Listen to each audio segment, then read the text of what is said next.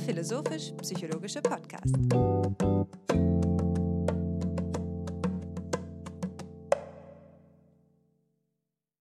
Meine geschätzten Damen und Herren, ich heiße Sie willkommen. In der Schwüle der späten Augusttage treffen wir uns im digitalen Raum zu zweit, um das Gespräch über Philosophie und Psychologie zu suchen. Ich grüße dich herzlich, lieber Hannes. Hallo Alexander, ähm, mir ist aufgefallen, dass du schon wieder nicht dieselben Worte wie beim letzten Mal verwendet hast, um die Einleitung hier vorzunehmen. Es ist in der Tat ein sehr schwüler Tag und ähm, äh, man sollte also nicht vergessen, ausreichend zu trinken. Das ist sicher etwas, das dann auch noch gilt, gelten wird, wenn unsere Hörerinnen und Hörer dieser Episode sich zu Gemiete führen. Weswegen ich diesen Rat, den ich eigentlich nur aus dem Munde meiner Mutter kenne, gerne in die Runde geben will. Trinken Sie genügend.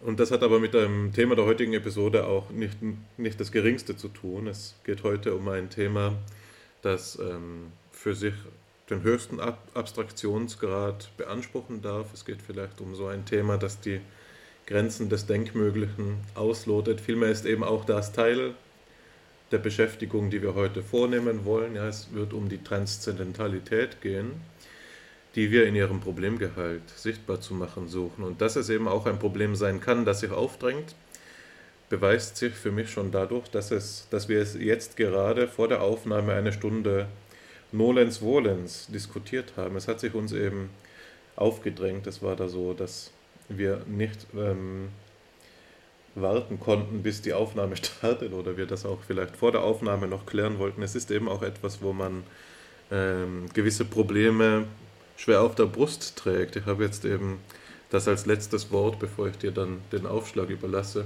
in der Vorbereitung auf die heutige Sitzung einen Aufsatz von dir gelesen, den du gemeinsam mit ähm, Christoph Gutland geschrieben hast, der ja in der jüngsten, in einer der jüngsten Ausgaben des Journals, Christopher Gutland heißt er nicht Christoph, genau, in einer der jüngsten Ausgaben des Journals für Psychologie erschienen ist, äh, das du herausgegeben hast und das den schönen, dessen Editorial den schönen Titel trägt von der Rückkehr der phänomenologischen Psychologie nach Europa. Und in diesem Aufsatz, den ihr da gemeinsam beigesteuert habt, geht es eben um dieses Problem der Transzendentalität, das zwischen Philosophie und Psychologie changiert, vermittelt, ja, und das eben beide Disziplinen je nach Tradition für sich beanspruchen wollen auch. Und das wird ein Problemzusammenhang sein, dem wir uns jetzt heute widmen. Unsere Diskussion im Vorlauf hat jetzt die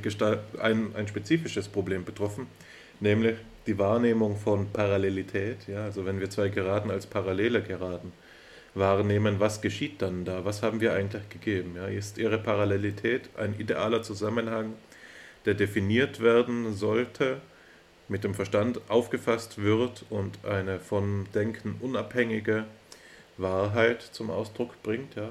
Ähm, oder ist es so, dass der Eindruck der Parallelität, so wie er uns in der visuellen Wahrnehmung gegeben ist, für das geraden Beispiel, oder vor dem inneren geistigen Auge, ja, allgemeiner gesagt, äh, äh, grundlegend dafür ist, dass wir solche verstandesmäßigen Konzeptionen überhaupt erst aufstellen können. Daran haben wir uns jetzt eben abgerieben und auch noch einmal die Parallelitätsillusionen der Gestaltpsychologen im Internet schnell nachgeschaut.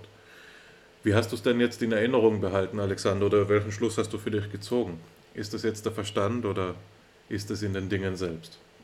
Du setzt mir die Pistole auf die Brust gleich von Anfang an. Das äh, muss ich jetzt irgendwie entschärfen. Ich glaube, äh, die einzige, der einzige Fluchtweg, den ich sehe, ist das Problem noch einmal ganz grundsätzlich aufzurollen, in der Hoffnung, da auf dem Wege ein, ähm, ein Trick mir einfallen zu lassen, um das Ganze äh, zu beseitigen. Deswegen werde ich jetzt kontrapunktisch zu deiner problematisierenden Einleitung die für mich vertraute Weise des historischen Herleitens wählen um ähm, uns dorthin zu führen, dass wir die Bedeutsamkeit dieser Frage allesamt gemeinsam ähm, nachvollziehen können, weswegen ähm, es keine Selbstverständlichkeit ist, dass, äh, dass Parallelen eben einfach als Parallele gesehen werden. Und diese äh, Geschichte, diese der Begrifflichkeit Transzendentalität ist schicksalshaft mit einem der größten deutschen Geister verbunden, mit demjenigen Immanuel Kants, der ähm, uns allen ein Begriff ist. Und so schön wie das Egon Friedel sagt, äh, gilt es wohl auch, dass selbst diejenigen, die den Namen Kant noch nicht gehört haben, dennoch von seinem Wirken beeinflusst sind, weil sich seine Gedanken manifestiert haben als die Grundlage der Kultur äh, und der Erziehung in diesen Breitengraden. Ähm, Kant ist sicherlich ein Begriff, aber mir ging es lange Zeit so, dass ich mir gar nicht darüber besonders klar war, worin seine große Leistung besteht. Relativ zugänglich ist die moralische Lehre vom kategorischen Imperativ. Das ist etwas, was ähm, nicht unbedingt mundgerecht ist, weil es auch seine Tücken hat, aber es ist doch etwas, was man zum Beispiel von der goldenen Regel kommend ähm, halbwegs nachvollziehen kann, um die Faszination dieses Denkers zu erschließen. Aber für diese moralphilosophische Leistung wird er nicht oder wurde er nicht von ähm, dem äh, Friedrich Nicolai war es, glaube ich, ähm, oder war es Moses Mendelssohn, äh, der Alleszermalmer genannt. Der Alleszermalmer als ein Überwinder, als jemand, der eine Wende vollzogen hat, der die Philosophie umgekrempelt hat. Diese Leistung wird ihm ähm, aus anderen Gründen eingestanden.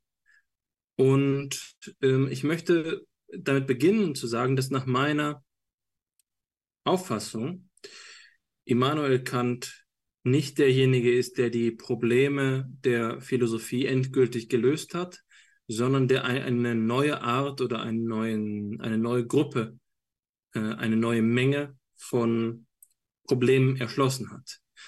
Die kantianische Philosophie, die kritizistische Philosophie ist nicht ähm, eine Dogmatik, die für die Probleme, die sie erkannt hat, auch alle erforderlichen Lösungen bereitstellt, sondern es ist diejenige Denkweise, die ähm, eine Verwirrung gestiftet hat und alle vorherigen Philosophie, Philosophien und philosophischen Ansätze in Frage gestellt hat, woraufhin sich dann aus diesem gewisserweise Waldbrand, philosophischen Waldbrand, neue Denkweisen erheben konnten. Dabei hat Kant eine Vielzahl von Problemen neu benannt. Probleme, die ähm, vorher schon in der Luft lagen. Es gibt Auffassungen von dem kantischen Werk, dass er eine Synthese geleistet hat, dass er eine Kombination, eine Rekombination von vormals bereits verfügbaren Standpunkten ähm, erbracht hätte. Und dazu gehört eben die Tradition der deutschen, französischen und englischen Aufklärung und genauer gesagt eben innerhalb des philosophischen äh, theoretisch-philosophischen Diskurses der britische Empirismus im Verhältnis zum deutschen und französischen Rationalismus. Noch genauer könnte man sagen, auf der einen Seite steht sicherlich das Werk Humes, dem ähm, Kant zugesprochen hat, ihn selbst aus seinem dogmatischen Schlummer befreit oder entrissen zu haben und auf der anderen Seite der große Leibniz, der als ähm, Patron Hannovers die Schulphilosophie begründet hat, die leibnizianisch-wolfianische Schulphilosophie, die im 18. Jahrhundert prägend gewesen ist und zu der eben auch Kant selbst in seiner sogenannten vorkritischen Phase noch gehört hat. Innerhalb dieser Schulphilosophie gab es wiederum schon im Laufe des 18. Jahrhunderts Bewegungen, die nicht einfach nur Loyalität zu Leibniz bekundet haben. Dort haben sich schon ähm, kluge Köpfe erhoben, um über den Tellerrand der Schulphilosophie hinauszublicken. Aber mit Kant tritt er nochmal etwas ganz Neues auf den Plan. Und äh, das ist eben auch Anlass dafür zu sagen, dass diese Synthese, selbst wenn sie eben nur Synthese vorheriger Leistung gewesen wäre, doch selbst wenn das Genie Kants eben nicht so groß gewesen wäre, was zur Debatte steht, zur exegetischen Debatte steht, dass es immer noch eine, ähm, eine ähm, fundamentale Leistung ist, die er erbracht hat. Es ist zum Beispiel Heinrich Heine, der Kant abspricht, ein Genie zu sein. Im Gegenteil findet sich bei Kant auch die Aussage, dass das Genie abzulehnen sei, dass die Weisheit und das Genie ähm, gewisserweise der logischen Gründlichkeit entgegenstehen. Und deswegen kann man allein charakterologisch sicherlich anerkennen, dass Kant zu dem Schlag der philosophischen Denkerinnen und Denker gehört, die in ihrer ähm, Gründlichkeit, Gewissenhaftigkeit, in ihrer ähm, ähm, gewisserweise auch äh, logischen Vernarrtheit oder Vernarrtheit in die Logik hervortreten und dadurch auf der anderen Seite konfrontiert werden mit romantisch gesonnenen Köpfen, äh, die äh, dazu neigen, im Gegenteil freischaffend, impulsiv und ähm, mithin auch wieder logisch, konfrontativ, provokativ zu denken. So etwa Nietzsche, der den verhangenen Nebel umfangenen Hafen von Königsberg, die Hinterweltenlehre von Königsberg nicht sehr geschätzt hat zumal in seiner positivistischen Phase. Kant ähm, ist also jemand, der als Figur allein schon polarisieren kann. Er ist auch als ein archetypischer protestantischer Philosoph bezeichnet worden. Aber worum es mir jetzt genau geht, ist ja gerade dieser Begriff der Transzendentalität. Also sieht man auf den Gehalt der Wende hin, dann findet sich dort etwas, was gerade, wie schon angesprochen, eine Konfrontation der vorherigen philosophischen Ansätze ist, eine Konfrontation dessen, was ähm, Kant selbst als Dogmatismus bezeichnet hat. Do mit Dogmatismus meint er letztlich, und das fasse ich jetzt in meiner eigenen Auffassung zusammen, diejenigen Ansätze, die die Probleme, die sich ähm, bei der Erklärung der Erkenntnis stellen, metaphysisch lösen möchten. Ein Beispiel ist wohl Spinoza. Spinoza führt in seiner Ethik ein umfassendes substantialistisches, monistisches System auf, das die äh, Grundlage dafür bietet, zu erklären, weswegen sich die Erlebnisse der Welt so artikulieren, wie es eben der Fall ist. Und das gilt auch für andere und eben auch für Leibniz, der mit seiner Monadologie so verfahren ist und gleichzeitig auch auf der anderen Seite dieser äh, Rationalisten, dieser klassischen Rationalisten, bei den Empiristen, die, äh, sagen wir mal, im Fall von Hobbes, die eine Neigung zum Materialismus haben oder eben die äh, Atomizität der erfahrungsstimulierenden Reize annimmt, dass es ursprüngliche Impressionen gibt, die letztlich auf ähm, Sinneseindrücke, auf Stimulation der Sinnesorgane zurückzuführen seien. Ob Hume selbst davon so betroffen ist, ist eine strittige Frage. Also es gibt in der deutschen Philosophie einen ausgeprägten anti anglophonen äh, Ansatz, der davon ausgeht, dass ähm, Hume nicht die Leistung eines Vorboten für Kant zusteht. Aber dann gibt es eben auch Gesichtspunkte, die sagen würden, Hume zeichnet sich so etwas wie ein neutraler Monismus ab und Hume verpflichtet sich gar nicht auf ein, eine materialistische Lösung äh, und auf materialistische Ausführungen, sondern verhält sich dem gegenüber skeptisch. Und das ist sicherlich auch der, das richtige Stichwort. Wenn wir von Kant sprechen und davon, was diese transzendentale Leistung ist, dann ist es eben eine, die in der Tradition der skeptischen Relativierung steht. An erster Stelle äh, steht bei Kant die große Auffassung, dass dasjenige, was vormals Erklärungsprinzip gewesen ist, also die Metaphysik, nun in Frage steht. Die Probleme der Erkenntnislehre können nicht ohne weiteres metaphysisch beantwortet werden. Und das ist eine ähm, Einsicht, die man als kopernikanische Wende bezeichnet hat. Wie ich es, glaube ich, auch schon einmal bei Fipsi erläutert habe, geht es dabei bei diesem Begriff der kopernikanischen Wende nicht nur darum, dass der Astronom Kopernikus eine weltbewegende Einsicht gehabt hat und äh, eine Einsicht vom gleichen Ausmaß auch auf Kant zutreffe, sondern darüber hinaus hat dieser, diese Analogie den Sinn zu sagen, dass Kopernikus die Selbstbewegung der Erde eingesehen hat, woraufhin klar wurde, dass die Bewegung der Gestirne zu teilen auch auf diese Selbstbewegung zurückzuführen ist. Und das ist nun die kantianische, das ist eine Metaphorik für, für die kantianische Einsicht. Es geht darum, dass die Konstitutionsweise unserer Erfahrung eine ist, die von den Eigendynamiken der Subjektivität abhängt, woraufhin eben offensichtlich ausgeschlossen ist, dass wir alle Transformationen der Erfahrung auf metaphysische Gegebenheiten zurückführen können. Uns fehlt dafür die Einsichtsfähigkeit. Das ist eine skeptische Beschränkung unserer metaphysischen ähm, Ansprüche.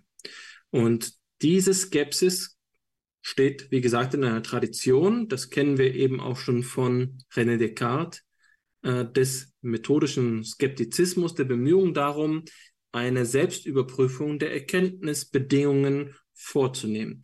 Der Unterschied zwischen äh, Descartes und Kant besteht jetzt aber an vorderster Stelle darin, dass sich Descartes zu einem ontologischen Dualismus hinreißen lässt und deswegen selbst noch zu den Dogmatikern zu zählen ist, wenn es nach Kant geht, wohingegen Kant lediglich einen epistemologischen Dualismus vertritt. Was heißt das genauer gesagt? Es heißt, dass der Satz cogito ergo sum eine Tatsachenbehauptung über die Wirklichkeit des empirischen Subjektes ist. Es geht darum zu sagen, dass der Umstand, der ähm, darin besteht, dass wir unsere Denktätigkeit nicht außer Acht lassen können, dass alle Denktätigkeit sich selbst bestätigt, dass diese Einsicht Gewähr dafür ist, dass es das Ich selbst gebe. Das ist die Einsicht von Descartes.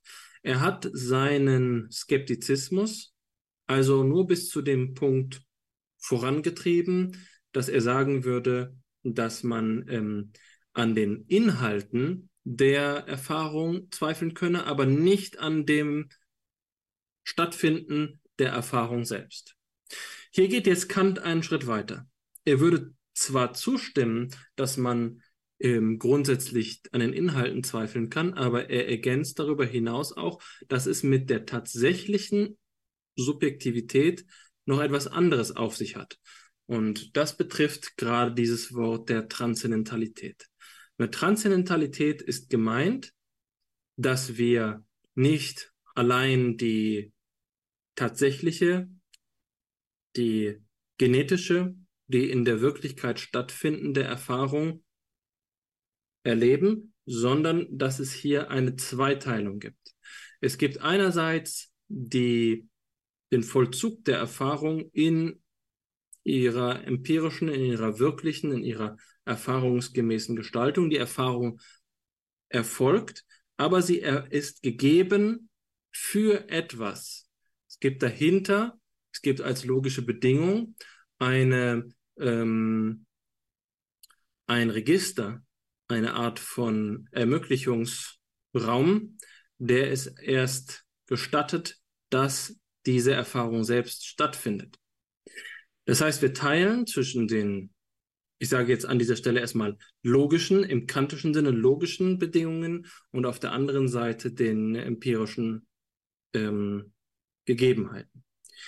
Dieser Blick auf die Bedingungen der Möglichkeit von Erfahrung ist eine typische Wendung der Transzendentalität.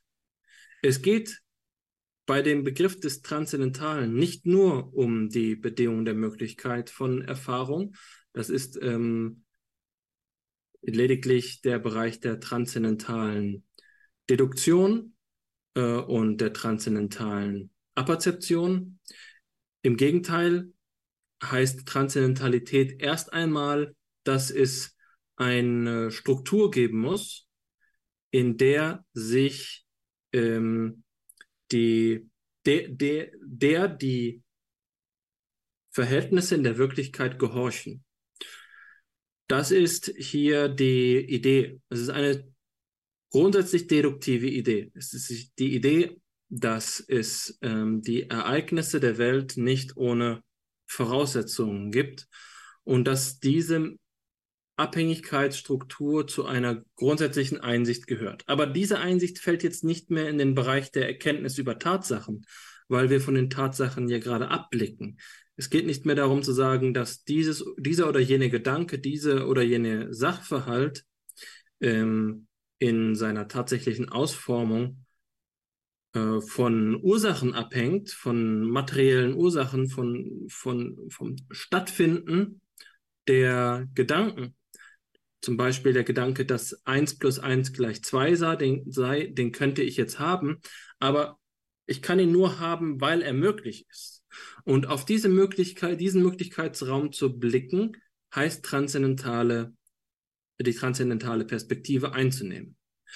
Da wäre jetzt leicht zu fragen, was das denn äh, dann überhaupt noch von der ration, rationalistischen Auffassung unterscheiden kann, dass ähm, die äh, dass die Erfahrung eben eine ähm, Gestaltung des Logos sei. Der Unterschied liegt darin, dass Kant zur Anerkennung der Wirklichkeit imstande ist. Er erkennt sie allerdings nur indirekt an, und zwar indem er einen Begriff kultiviert, der zu einem Phantom der kantianischen Philosophie geworden ist. Und dieser Begriff lautet das Ding an sich. Das Ding an sich ist eine hypothetische Annahme, eine Idee, eine, ein Produkt des Verstandes, das versucht zu artikulieren, wie die Bedingungen der Möglichkeit der Erfahrung hinsichtlich des Stattfindens vorliegen.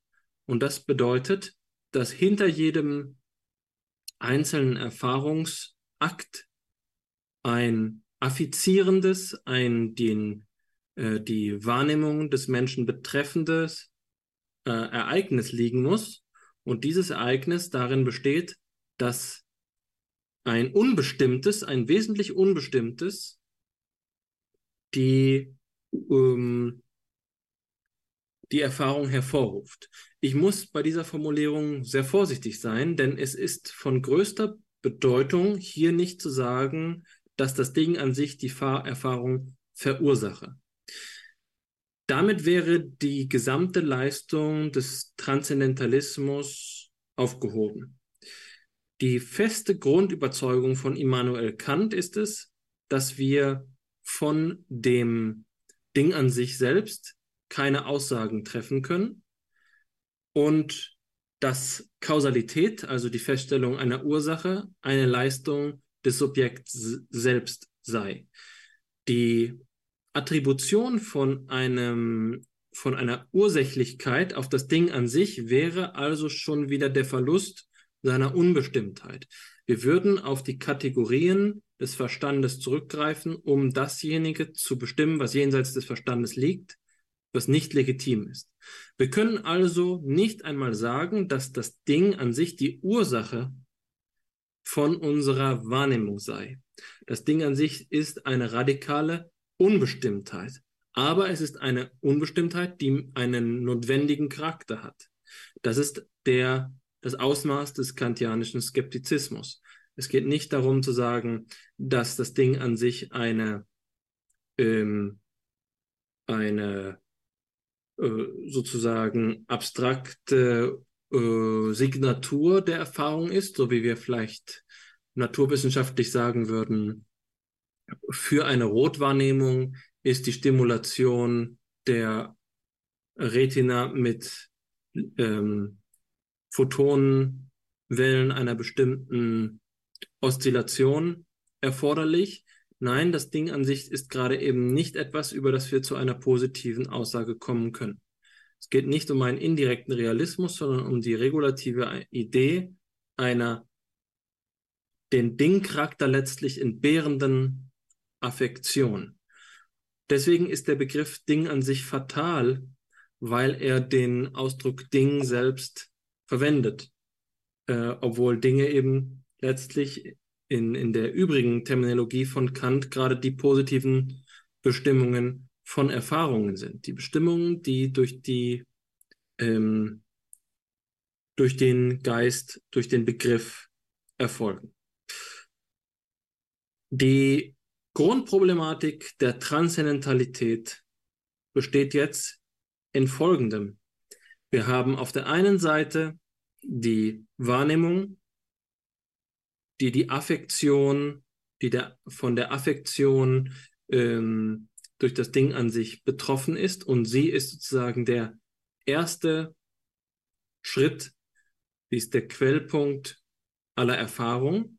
Und auf der anderen Seite haben wir die Subjektivität und zu einer bedeutsamen und bewussten, zu einem empirischen Bewusstsein kommt es erst dann, wenn diese beiden zusammentreffen. Wie sie zusammentreffen, ist jetzt das ganze Zauberwerk äh, und der, der Kerngehalt der kantianischen Philosophie. Dort geht es um den transzendentalen Schematismus, dort geht es um die Kategorienlehre. Was Kant im Kern meint, ist, dass es zwei Stämme unserer, äh, unseres ähm, Bewusstseins gibt. Einmal eben die Rezeptivität, das, was in der aus der Affektion in unsere Wahrnehmung aufgeht. Und zweitens die Spontanität, was die Eigenkapazität der subjektiven, des, äh, Subjektivität ist, des Verstandes ist. Und wenn diese beiden zusammentreffen, dann bestimmt der Begriff, dann bestimmt der Verstand, dann bestimmt die Subjektivität, dass die Mannigfaltigkeit, die in äh, der Rezeptivität gegeben ist. In diesem Zusammentreffen von zwei Stämmen artikuliert sich das Bewusstsein. Und das ist die Form der kantianischen Philosophie, die er selbst als einen Dualismus bezeichnet. Ein Dualismus, den er spezifiziert als einen transzendentalen Idealismus und einen empirischen Realismus. Will sagen, es gibt tatsächliche, eine tatsächliche Quelle der Erfahrung, die nicht innerhalb des Verstandes selbst liegt. Es ist nicht so, dass es einfach eine Selbstaffektion des, ähm, des Geistes gibt. Nein, es gibt eine Wirklichkeit, die dem der Subjektivität transzendent ist. Und sie wird zur Objektivität, sie wird als Objektive aufgefasst, sobald ähm, es zur Erfahrung kommt. Jede Form von Erfahrung ist allerdings immer schon durchgeistigt. Und deswegen sprechen wir von der kopernikanischen Wende. Die Erfahrungs- Bestimmung obliegt dem Verstand. Und die Kategorien sind keine Kategorien der Wirklichkeit, sondern sind Kategorien, die in unserem Verstand beigetragen werden. Das ist die Ausgangslage, ähm, anhand derer sich die Problematik der Transzendentalität stellt. Jetzt ist es also eine wesentliche Einsicht, die alle Philosophie fortan führte hin zum Postkantianismus gemacht hat. Es gibt keinen wesentlichen philosophischen Beitrag, der von diesem Umstand keine Kenntnis genommen hat und sich darauf affirmativ oder eben kritisch ähm, bezogen hat. Es gibt postkantianische Philosophen, die Kants transzendentale Wende ablehnen, zum Beispiel äh, Franz Brentano, aber es gibt eben auch einen großen äh, Zusammenhang, in dem gerade die, das richtige Verständnis dieser, ähm, dieser Wende artikuliert wird. Es ist also eine offene Frage, was die genauen Konsequenzen dieser Grundeinsichten sind. Und ähm, das ist der Punkt, auf den ich jetzt hinaus möchte. Das ist das Thema, äh, das mir vor Augen steht, wenn wir über Transzendentalität als Problem sprechen, nämlich ob Immanuel Kants Darstellung angemessen ist, fehlerhaft ist. Und dafür gibt es eben ähm, Argumente. Und eines dieser Argumente möchte ich jetzt vorstellen, um damit auch meine Einleitung im äh, gerechten Ende zu führen, und zwar in einem Text von Oswald Külpe, der nicht einen transzendentalen Idealismus, wie Immanuel Kant vertreten hat, sondern einen transzendentalen Realismus. Und nach meinem Dafürhalten äh, leistet Külpe ein erhebliches Argument, um äh, Kants Argumentation in Teilen, aber nicht vollständig zu entkräften. Das heißt, Külpe schließt sich Kant grundsätzlich an. Er ist akzeptiert den postkantianischen Diskurs und geht davon aus, dass Transzendentalität, dass die transzendentale Wende gerechtfertigt ist. In einem entscheidenden Punkt, der für die Grundlegung der Psychologie erheblich ist, widerspricht er aber Kant. Und dafür will ich jetzt äh, eine Passage anführen, die ich dann erläutere. Da sagt Külpe, nur für die genetische Unabhängigkeit von der Erfahrung gilt, dass sie zugleich Abhängigkeit vom Subjekt ist. Für die logische Unabhängigkeit darf das nicht behauptet werden. Daraus, dass die Geltung des Satzes 7 plus 5 gleich 12 von der Erfahrung unabhängig ist, folgt nicht, dass sie vom Erkenntnisvermögen abhängig ist.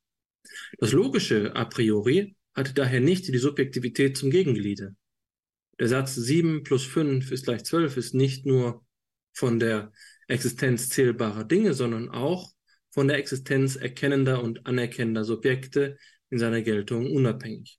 Beweist daher das Kriterium notwendiger und allgemeiner Geltung die A priorität, so wird damit die Subjektivität keineswegs bewiesen. Daraus geht hervor, dass Kant zu der Subjektivität auf einem illegitimen Wege gelangt ist, indem er das Logische a priori in das total Genetische übergehen lässt, ohne das Letztere wirklich begründet und sichergestellt zu haben. Inwiefern diesem fundamentalen Mangel bei der besonderen Begründung abgeholfen ist, werden wir nachher zu untersuchen haben. Hier galt es nur, auf die Vermischung zweier Begriffe aufmerksam zu machen, die für die Behauptung der Subjektivität a prioristischer Erkenntnisfaktoren und damit zugleich für den Phänomenalismus der Ausgangspunkt gewesen ist. Was ist hier der Kerngehalt? Es ist eine Unterscheidung zwischen genetischer und logischer Subjektivität. Wie ist das zu verstehen? Immanuel Kant schreibt in seiner Kritik der reinen Vernunft von einer deduktiven Logik und diese deduktive Logik versteht er zugleich als die Denkgesetze, als die Gesetzmäßigkeit des Denkens. Das heißt, er spricht davon, dass auf dem Wege der transzendentalen Analyse erkannt werden kann, nach welchen Mustern das tatsächliche empirische Denken erfolgen kann. Das heißt zum Beispiel, dass die, seine transzendentale Analyse der Kategorien in der Kategorie der Quantität auffasst, dass etwas nur gedacht werden kann als keines, eines oder vieles. Das ist eine Grundstruktur der Quantität, ähm, den unser Denken nun gehorchen muss. Was immer wir ein Ding nennen, kann entweder kein Ding, ein Ding oder kann mehrere Dinge sein. Etwas weiteres gibt es nicht. Die transzendentale Kategorientafel determiniert also das empirische Denken. Und das ist jetzt etwas, bei dem die Kritik ansetzt. Und zwar indem Kant zum Vorwurf gemacht wird, dass er die genetische Seite, und das heißt hier die empirisch-psychologische Seite, nicht angemessen von der logischen geschieden hat. Die logische Gesetzmäßigkeit, die Ordnung des Denkens, äh, ist für ihn eines. Die ähm, Gegenargumentation behauptet jetzt aber, dass die Ordnung des Denkens als genetische nicht ähm, mit der Logik gleichzusetzen wäre. Die Ordnung des logischen Raums, wie zum Beispiel der, ähm, der synthetischen Wahrheit 7 plus 5 ist gleich 12, der, der ähm, mathematischen Einsicht, determiniert nicht, dass ähm, ein Gedanke so oder so erfolgen muss. Es ist a priori synthetisch möglich, diesen Satz zu formulieren, aber er erzwingt nicht, dass es eine ähm, genetische, ähm, dass es zu dem genetischen Bestand, dass es zum, zur psychologischen Tatsache der äh, dieses Gedankens kommen muss. Und für Külpe hat das folgende Konsequenz. Die Einsichten, die Immanuel Kant über die, ähm, die Abhängigkeit, die transzendentale Abhängigkeit von, vom empirischen Bewusstsein formuliert, betreffen lediglich diese psychologische Seite. Der logische Gehalt ist davon ein unabhängiges Problem. Die beiden Seiten der ähm, Beziehung, der logisch-psychologischen Beziehung, sind keine, stellen keine Einheit dar. Wenn wir ähm, Einsichten über den Inhalt einer Erfahrung formulieren, dann können wir sie nicht aus der Subjektivität der, ähm, der, äh, der Entstehung dieser Erlebnisse ableiten. Das versuche ich nochmal anders zu reformulieren. Nehmen wir das Beispiel, dass ich jetzt diesen Satz 7 plus 5 gleich 12 denke. Dann kann man sagen, dass der Umstand, dass ich hier die Siebenheit, die Fünfheit und die Zwölfheit so und so empirisch auffasse, äh, als Quantitäten auffasse, dann ist das durchaus richtig, dass Kant sagt, dass die, äh, diese Erlebnisse, die ich dabei habe, wenn ich diese Kopfrechenaufgabe löse, dass sie ähm, durch, durch, äh, durch seine transzendentale Bestimmung der Erfahrung determiniert sind. Aber die Wahrheit, dass 7 plus 5 gleich 12 sei, ist deswegen noch nicht eine subjektive. Der logische Gehalt dieses Schlusses ist nicht von der transzendentalen Konstitution der Subjektivität affiziert. Und das führt Külpe eben zu seinem transzendentalen Realismus. Es gibt eine Möglichkeit der objektiven Signatur, der subjektunabhängigen Signatur in der Erfahrung, nämlich in ihrem logischen Aufbau, selbst dann, wenn der psychologische Aufbau, ähm, der, genet die, der genetische äh, Aufbau transzendental von, von der transzendentalen Subjektivität abhängt. Das ist die Kernaussage und äh, sie ist eine erhebliche Aussage und sie ist so erheblich, weil die kantische Lehre dazu geführt hat, dass es im 19. Jahrhundert einen rigorosen antimetaphysischen Skeptizismus gegeben hat, der teilweise dazu geführt hat, dass die Metaphysik im Kritizismus, im postkantischen Kritizismus, aus der Philosophie ausgeschlossen worden ist. Das findet seinen Kulminationspunkt zum Beispiel bei Popper, der eben auch in der Tradition des Kritizismus gestanden hat. Und es führt dazu, dass man bis in die Gegenwart von der Metaphysik als etwas Unwissenschaftlichem spricht. Und der Quellpunkt des Ganzen lässt sich als Phänomenalismus bezeichnen. Das, was hier auch von Külpe angeführt wird. Phänomenalismus ist gerade eben die Auffassung, dass alle, äh, aller Erfahrungsinhalt ein bloß subjektiver sei und dass die Tatsachenanalyse eben sich auf diese lediglich innerhalb der Grundannahme beschränken, zu beschränken habe, dass es sich um bloße Erscheinungen handle, dass es hinter den Erscheinungen nichts aufzufassen gäbe.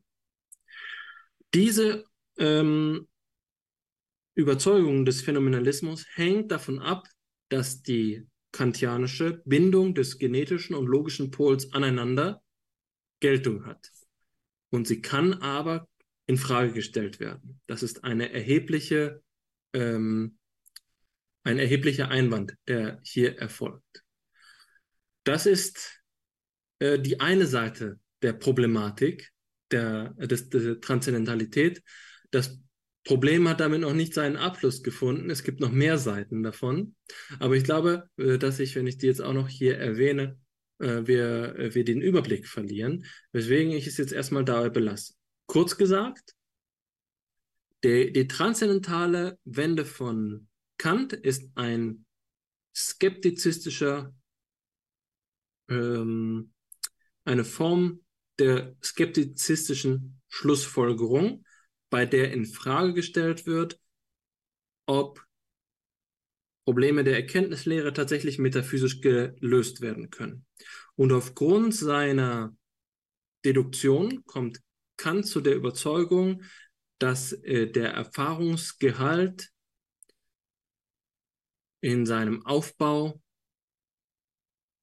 ähm, von der transzendentalen Subjektivität abhänge. Dagegen lässt sich einwenden, dass der Erfahrungsgehalt und die Erfahrung selbst zweierlei seien.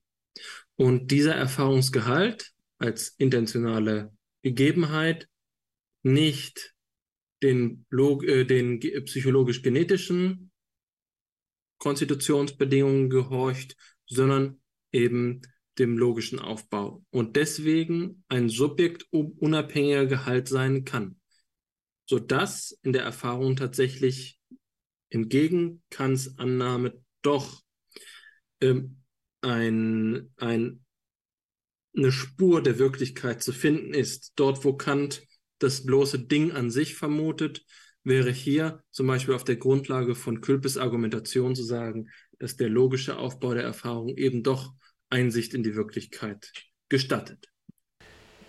Ja, vielen Dank für den Aufschlag, Alexander. Wir haben ja jetzt die letzten Episoden immer wieder auch thematisiert, dass ähm, einen metakommunikativen Kommentar gemacht, so will ich es eröffnen, dass ähm, ich die Tendenz mehr als du dazu hätte, altbewährte Routinen zu wiederholen. Die, äh, ich will jetzt diese Gelegenheit wahrnehmen als eine, um meine Flexibilität zu beweisen, indem ich anstatt jetzt ebenso zu einer halben Stunde äh, Monolog auszuholen, dir direkt eine Rückfrage stelle. Und zwar eine, die das Zitat von Külpe betrifft, weil das, denke ich, wichtig ist zur Interpretation und auch für das Verständnis unserer Hörerinnen und Hörer. Und es läuft ja daraus, darauf hinaus, dass Külpe eine genetische und eine logische Unabhängigkeit einer Erkenntnis vom erkennenden Subjekt unterscheidet und sagt, dass bei Kant ähm, diese Unterscheidung nicht streng genug durchgehalten wird, sondern sie vermischt wird. Äh, wird. Und das heißt, ähm, dieses ähm, Beispiel, das man ja immer wieder angeführt findet, um die Frage dafür zu stellen, ob synthetische Erkenntnisse a priori möglich sind, also erkenntniserweiternde Einsichten, die aber ohne Bezugnahme auf die Empirie stattfinden, ob die möglich sind. Also dafür wird dieses Beispiel der Rechnung 7 plus 5 ist 12 oft herangezogen. Das wird von Külpe anhand dieses Beispieles durchexerziert und er sagt eben, so wie das Kant darstellt, geht das nicht auf. Ja? Und jetzt wäre die Rückfrage, die ich an dich habe, ob genetisch und logisch, so wie es hier gebraucht wird, mit dem zusammenfällt, was wir von der Wissenschaftstheorie her kennen, von äh, Reichenbach mit der Unterscheidung von Entdeckungs- und Rechtfertigungszusammenhang. Also ist das, ist das der Vorwurf, den Külpe an Kant macht, dass er hier ähm, diese zwei Ebenen nicht sauber unterscheidet oder wären die beiden Pole anderswo anzusetzen. Aus einigen deiner Ausführungen habe ich gemeint herauszuhören, dass du es innerhalb der Verha Erfahrung verhandeln äh, wolltest, aber da bin ich mir noch nicht ganz äh, sicher. Die Unterscheidung von Geltung und Genese ist eine grundsätzliche, die mh, aber aus dem ähm, Kantianismus stammt. Kant verwendet die Begriffe noch nicht. Ähm, das erfolgt dann bei Rudolf Hermann Lotze. Kant selbst spricht von den ähm, komplementären Fragen quid juris und quid facti. Also das bedeutet, auf der einen Seite kann man danach fragen, wie es gesetzmäßig ist und wie auf der anderen Seite danach fragen, wie es den tatsächlichen Gegebenheiten entspricht. Das ist eine, ähm, eine Frage, die hier allerdings tatsächlich auch ihre Relevanz hat. Obwohl Kant sie vorlegt, diese Unterscheidung, kann man es ihm zum Vorwurf machen, dass er sie nicht konsequent genug durchhält. Das würde ich auch sagen. Ähm, die, diese beiden Begrifflichkeiten, genetisch und logisch, betreffen bei Kant, wie gesagt, die deduktive Logik. Also Kant argumentiert, dass es Denkgesetze gibt, die wir transzendental einsehen können. Erwähnt hatte ich ja die Kategorie der Quantität, daneben fällt auch noch, ähm, fallen, fallen auch noch drei weitere Klassen von, von Kategorien.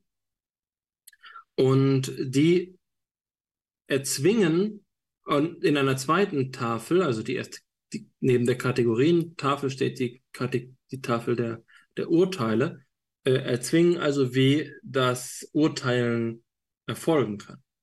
Die Argumentation von Külpe wäre also zu sagen, wenn wir ähm,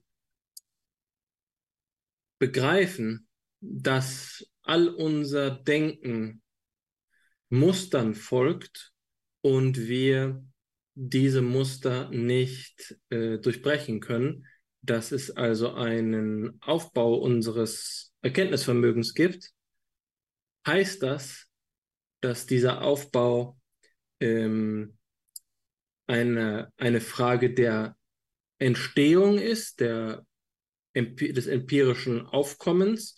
Ist es eine Frage von kausaler Verursachung, also zu sagen, weil unser Gehirn so aufgebaut ist, muss ich so denken? Oder ist es ein logischer Zusammenhang, der das erzwingt? Heißt es, weil die Verhältnisse des Kosmos, des Logos so artikuliert sind, weil der Nomos, die Gesetzmäßigkeiten, ähm, wie zum Beispiel der Satz vom ausgeschlossenen Dritten, äh, der Satz vom Widerspruch, äh, der Satz vom hinreichenden Grunde, weil die Logik eben diese Verfassung hat, muss ich so denken. Diese beiden ähm, Ebenen der Betrachtung sind hier nicht ausreichend geschieden. Die Argumentation ist, dass unsere, äh, unser empirisches Bewusstsein diesen, dieser Ordnung gehorcht. Das heißt, das Genetische, die, das Psychologische wird, ähm, wird festgestellt, aber es wird dann Logik genannt. Und das führt uns eigentlich ganz organisch eben zu, zu dieser zweiten Seite der Medaille über, die ich jetzt nur anreißen will, denn äh, jetzt wiederhole ich keine, keine zweite halbstündige Einführung. Wenn ist das, ähm, wenn das die Transzendentalität, denn das transzendentale Bewusstsein die Form des empirischen Bewusstseins determiniert, dann sprechen wir davon, dass es ein, ähm, dass wir etwas an der Erfahrung vorfinden, die Erfahrung, die a posteriorische Erfahrung, das, was wir im Erfahrungsvollzug vorfinden, gehorcht diesen Gesetzmäßigkeiten. Wir blicken also auf psychische Sachverhalte. Wir blicken nicht auf einen äh, Raum reiner logischer Relationen. Wir blicken auf die psychischen Tatsachen und gehen von dort aus über zu den äh, zu den vermeintlichen transzendentalen Determinanten davon. Jetzt ist die Frage, ob dadurch, dass sich Kant also auf den ähm, Hintergrund des empirischen Bewusstseins bezieht, er sich nicht auch indirekt vom empirischen Bewusstsein abhängig macht. Das ist also die Idee, die hier mitschwingt. Weil Kant gar nicht wirklich auf die reine Logik kommt, sondern die reine Logik mit der Psychologie vermischt, weil er das Genetische nicht klar genug abscheidet, übersieht er selbst, dass zu den Erkenntnisbedingungen seiner transzendentalen Analyse gehört, dass er empirische Einsichten gehabt hat. Das ist hier der Vorwurf, den man, der zweite Vorwurf, den man Kant machen kann. Und diese beiden stehen natürlich in einem sehr engen Verhältnis. Kant unterscheidet Psychologie und Logik nicht klar genug. Und das mag damit zu tun haben, dass er die, äh, der Psychologie selbst diese Bedeutung überhaupt nicht zugetraut hat. Im Gegensatz zur Schulphilosophie, in der die Psychologie eine große Bedeutung hatte, insbesondere in der Tradition von Christian Wolff ähm, und seiner rationalen Psychologie, lehnt ähm, Kant nicht nur die rationale Psychologie grundsätzlich ab, aufgrund der Antinomienlehre, die er vorträgt, sondern er bestreitet auch, dass eine empirische Seelenlehre den, den Status einer Wissenschaft hat. Kant ist, hat also eine antipsychologische Einstellung, weswegen es naheliegt, dass er den gesamten Aufbau des Bewusstseins für eine Frage der Logik hält, denn die Psychologie hat er in seinem eigenen System daraus ja schon verbannt. Nun stellt sich die Frage, ob er das rechtmäßig gemacht hat und mit Külpe ließe sich hier eben einwenden, dass Kant dabei nicht vorsichtig genug gewesen ist, weil er den Bereich der Logik auf etwas ausdehnt, was seinem Wesen nach Psychologie ist. Ja, das macht die Sache klarer. Vielen Dank für die, für die Ausführungen noch einmal. Auch der Hinweis, äh, dass, der, dass die Begriffe aus der, genetisch, äh, aus der deduktiven Logik stammen, äh, macht es noch einmal äh, klarer für mich. Du hast es zwar vorhin auch gesagt, aber jetzt habe ich sozusagen die, bin ich der Fährte gefolgt und äh, begreife, wie, wie das gemeint ist und auf welcher grundlegender Ebene das dann auch das kantianische System sozusagen in Frage stellt, wenn, es, wenn die Kritik Külpes denn durchgehen sollte. Und du hast da jetzt ja, indem du eben ausgeführt hast, von der deduktiven Logik doch wieder den Bogen zum Erfahrungsbegriff ähm, geschafft, indem du eben gesagt hast, dass das empirische Denken hier ähm, durch Gesetzmäßigkeiten, die eben a priori gewonnen äh, worden sind, bestimmt werden soll. Und die Frage eben, die Külpe stellt, als die danach aufgefasst werden kann, ob das gelingt. Äh, und eine Art, das zu formulieren, wäre zu, zu fragen, eben, ob er sich in, ähm, in seiner Analyse die beansprucht, a priori zu sein, nicht doch vom empirischen Bewusstsein im letzten Ende abhängig macht. Ja? Und wenn das der Fall ist, dann haben wir ein großes Problem. Ja? Oder besser gesagt, dann haben die Philosophen ein großes Problem und die Psychologen haben die Karten in der Hand. Und darauf will äh, Külpe hinaus, so, so verstehe ich das. Und jetzt ähm, erschließt sich daraus, und da fange ich jetzt an, ähm, meinen Input zu entwickeln. Ich werde ihn nicht so lange halten, um das Gespräch am Leben zu halten. Aber ähm, da steckt doch schon eine Grundproblematik versteckt, die mit dem ähm, Problem der Transzendentalität zusammenhängt und das ist das Psychologismusproblem. Nicht wahr? Also Külpe macht Kant hier doch eben den Psychologismusvorwurf. Ja? Gerade der große Antipsychologist entpuppt sich als ein eigentlicher Psychologist, indem Kant die vermeintlich a priorischen Denkgesetze vom empirischen Bewusstsein abhängig macht, macht er sie eben von der ähm, äh, kontingenten Organisation des, äh, der Psyche abhängig. Man kann das also als einen Psychologismusvorwurf ähm, konstruieren. Und das ist, denke ich, vom höchsten Interesse. Oft ist es ja so, dass gute Kritiken gerade denjenigen, der da kritisiert wird, in einer seiner Grundanschauungen treffen und ihn dann in ein ganz neues Licht rücken. Ja, zuletzt habe ich mal eine gute Kritik an Thomas Fuchs gehört. Ich ähm, behalte es mir jetzt einmal vor, nicht zu äh, verraten, von wem sie stammt, aber sie konstruiert ihn als Dualisten. Ja? Und das ist natürlich etwas, oder das, das ist natürlich das Letzte, was Thomas Fuchs von sich selbst behaupten würde.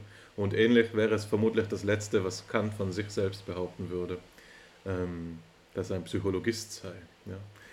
Was ist der Psychologismusvorwurf? Er ähm, läuft im Wesentlichen ja darauf hinaus, zu sagen, dass logische Gesetzmäßigkeiten abhängig sind von dem sie vollziehenden empirischen Bewusstsein.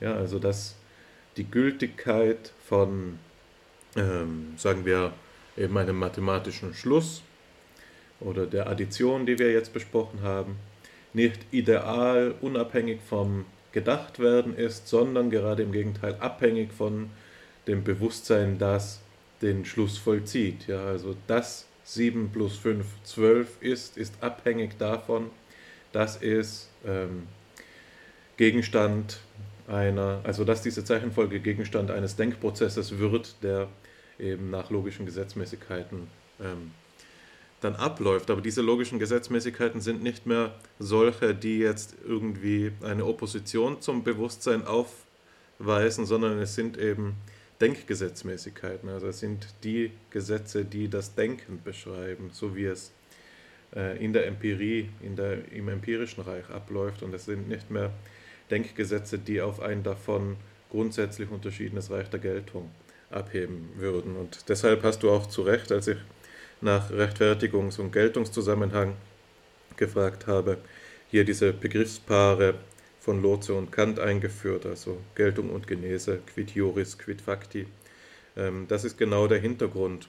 Die ganze Debatte, die hier ähm, ähm, sich entfaltet, kann als eine aufgefasst werden, in der das Verhältnis dieser Begriffe ausgelotet wird und auch die Vorrangsfrage immer wieder artikuliert wird. Jetzt ähm, habe ich ein Problem benannt, das Psychologismusproblem. Das Psychologismusproblem kann in einer ähm, kann reformuliert werden, glaube ich. Dieser Gedanke kam mir bei der heutigen Lektüre des Aufsatzes von dir und Christopher Gutland als Homunculusproblem. Ja. Ihr habt dir das vorhin schon kurz gegenüber angedeutet. Was ist das Homunculusproblem? Das Homunculusproblem äh, beschreibt den Umstand, dass wir dazu tendieren, oft ähm, zur Erklärung psychischer Abläufe äh, das wahrnehmende Subjekt oder das Subjekt dieser psychischen Abläufe zu verdoppeln. Also, indem ich das Gemälde, das an meiner Wand hängt, gerade schaue ich auf Franz Marc Gemälde Tirol, das ich hier habe. Ähm, indem ich das hier anschaue, ähm, läuft ein Prozess ab, nämlich zum Beispiel die Wellenlängen, die auf mein Auge treffen, dann ins Gehirn gehen und verarbeitet werden. Ja? Und dann ist aber noch immer nicht erklärt, wie es denn jetzt zu, ähm, dazu kommt, dass eine bewusste Erfahrung entsteht. Und dann findet man eben oft solche Formulierungen wie beispielsweise der visuelle Kortex greift auf die neuronale Aktivität der äh, Basalganglien zurück und leitet sie über den Thalamus weiter an den Präfrontalkortex. Dort ähm, wird ein Bewusstseinsbild ähm, hergestellt. Ja? Und da findet man eben in der Sprache so eine, eine Anthropologisierung des Gehirns ja, wieder. Also das Gehirn wird behandelt wie etwas, das agiert, wie wir Menschen agieren. Ja? Also es wird auch von Zugriff, Weiterleitung, Herstellung und so weiter gesprochen. Alles Dinge, die eigentlich, ähm, alles Aktivitäten, die eigentlich intentional konnotiert sind. Und das meine ich jetzt nicht im phänomenologischen, sondern im alltäglichen Sinn des Wortes, also die auf zugrunde liegende Absichten äh, verweisen. Und das wird dann oft kariert, äh, karikiert, Verzeihung, indem man eben so ein kleines Männchen in den Gehirnkasten malt auf Darstellungen. Ja, also man sieht einen Menschen, der blickt auf ein Gemälde, ich jetzt auf Franz Marc, und in meinem Kopf ist nochmal ein kleiner Hannes, der die bewussten Wahrnehmungen für mich übernimmt. Ja. Also das ist das Homunculus-Problem und auf eine ähnliche Weise kann man eben sagen, dass der Psychologismusvorwurf äh, zu einer eine besondere Perspektive auf das Problem der Transzendentalität wirft, weil hier es eben so ist, dass die transzendentale Subjektivität die Stelle des Homunculus einnimmt. Und jetzt geht es nicht mehr nur um einfache psychische Abläufe wie visuelle Wahrnehmung, sondern es geht um das Gesamt des Erfahrbaren schlechthin. Ja. Das ist ja der Horizont, der das Problem der Transzendentalität betrifft. Überall, in allem ist es so, dass die transzendentale Subjektivität in ihrer leistenden Aktivität im Hintergrund stehen soll. Ja, überall ist der Homunculus noch da, der ähm, jetzt eine tiefere Schicht der Realität ähm, betrachtet oder erschließt. Ja? Und das, das wäre genauso eine Frage, die man hier noch mit anreihen kann, ob nicht die Perspektive der Transzendentalität auch solche Zusammenhänge, wie sie jetzt Külpe bei Kant diskutiert, nämlich die Addition, abhängig setzt von einer dieser Denkgesetze der deduktiven Logik in sich fassenden transzendentalen Subjektivität und damit eben eine, eine, einem Psychologismusvorwurf ähm, anheimfällt, der auch als Homunculus-Problem konstruiert werden kann. Das wäre eine, eine, ein Problemfeld, das hier für mich liegt. Und das war jetzt, denke ich, ähm, recht schnellspurig vom Einstieg. Jetzt will ich noch einmal kurz einen Schritt zurückgehen und das Ganze noch einmal versuchen greifbarer zu machen. Es ist ja immer gut, gerade für schwierige Themen, wenn man denselben Gedanken von unterschiedlichen Perspektiven angeht. Und ähm, eine, eine Sache oder ein Erlebnis, das mir im Geist hängen geblieben ist, war eine Erfahrung, also jetzt, ich werde jetzt anekdotisch, die ich ähm, am Anfang meines Studiums in Philosophie gemacht habe. Als ich noch in Innsbruck war, habe ich meine erste mündliche Prüfung abgelegt in der Philosophie bei Paola Coriando, eine Heidegger-Expertin, ähm, die auch einige der Werke Heideggers herausgegeben hat. Und sie hat uns Prüflingen eine Frage gestellt. Das war das Metaphysikseminar. Sie hat uns allen, wenn ich mich richtig erinnere, dieselbe Frage gestellt zur Eröffnung der Prüfung. Und das war die Frage, was denn der Gegensatz von rational sei. Was ist das Gegenteil von rational? Das fragt sie uns Erstsemesterphilosophen, uns Erstsemesterphilosophen. Und natürlich hat man den Reflex zu sagen, irrational, ja, und damit zu be beweisen zu wollen, dass man aufgepasst hat im Lateinunterricht und weiß, wie die Negation auch im Latein funktioniert. Es ist nicht arational, es ist irrational, ja. Ähm, aber damit läuft man gerade in die Falle, die sie stellt. Ja. Gegen, das Gegenteil von rational, darauf wollte sie hinaus, war vor dem Hintergrund des Seminars eben empirisch. Ja. Was ähm, darauf hinausläuft, dass das Transzendentalitätsproblem hier auch schon im Einführungsseminar in Metaphysik im Hintergrund gestanden ist. Und jetzt könnte man eben ebenso gut sagen, und ich denke, so artikuliert es sich auch für die kantische Philosophie im Besonderen, dass der Gegensatz von transzendental empirisch ist und das Transzendentale seinerseits mit dem Rationalen zusammenfällt. Und so scheinst du es mir auch konstruiert zu haben, als du gesagt hast mit Külper, dass Kant die Psychologie über Gebühr abwertet, die Logik und deshalb zu der Auffassung kommt, dass die Frage nach dem Aufbau des Bewusstseins in erster Linie der Disziplin der Logik zugehöre. Daraus folgt doch eben auch, dass das Bewusstsein rational struktur, strukturiert sein müsste. Ja? Und die gegenläufige Position wäre jetzt nicht zu sagen, wenn das nicht stimmt, dann gibt es keine rational nachvollziehbare Struktur des Bewusstseins mehr, es müsste irrational sein, sondern im Gegenteil, wir müssten eine Parallaxe vollziehen und uns eben der empirischen Betrachtung zuwenden. Du hast das durch das Sinnbild des Gehirns äh, zum Ausdruck gebracht. Also dann wäre es eben die empirische Konstitution des Erkenntnissubjektes, ähm, die uns hier in erster Linie beschäftigen müsste. Warum baue ich diese Unterschiede auf? Das waren jetzt ja die kantianischen Begriffe. Hier opponiert rational und transzendental empirisch.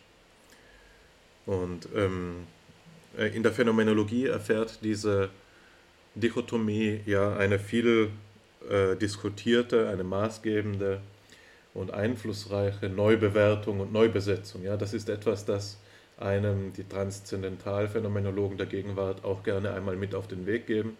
Und ich denke auch, dass wir das den Hörerinnen und Hörern von FIPSI nicht vorenthalten sollten.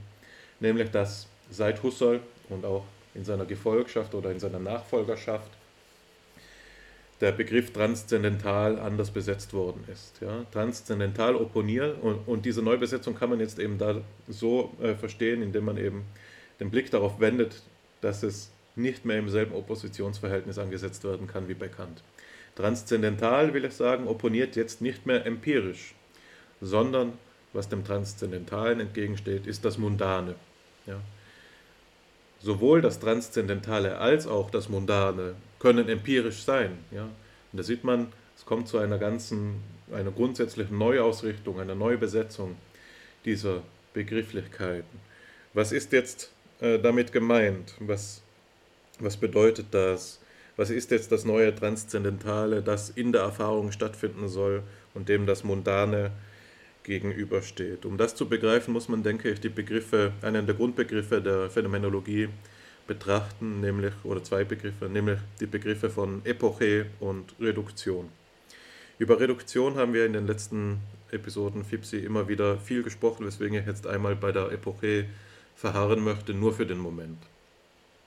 Epoche ist ein Begriff, der nicht durch Husserl geschöpft worden ist, sondern der eine alte, lange Tradition hat. Ähm, die frühesten Beispiele, ich will damit nicht sagen, dass es die frühesten sind, aber die frühesten, die ich kenne, sind ähm, im antiken Griechenland äh, zu verorten, in den Philosophien der Stoa und ähm, des, der Skepsis.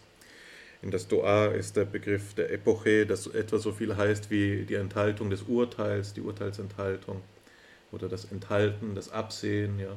Da ist dieser Begriff mit der Tugend der Besonnenheit in Verbindung gebracht. Also jemand, der diese Epoche im Sinne des Doha übt, wäre eben jemand, der nicht vor, vorschnell urteilt, jemand, der besonnen agiert. Das ist durchaus, durchaus auch etwas Praktisches.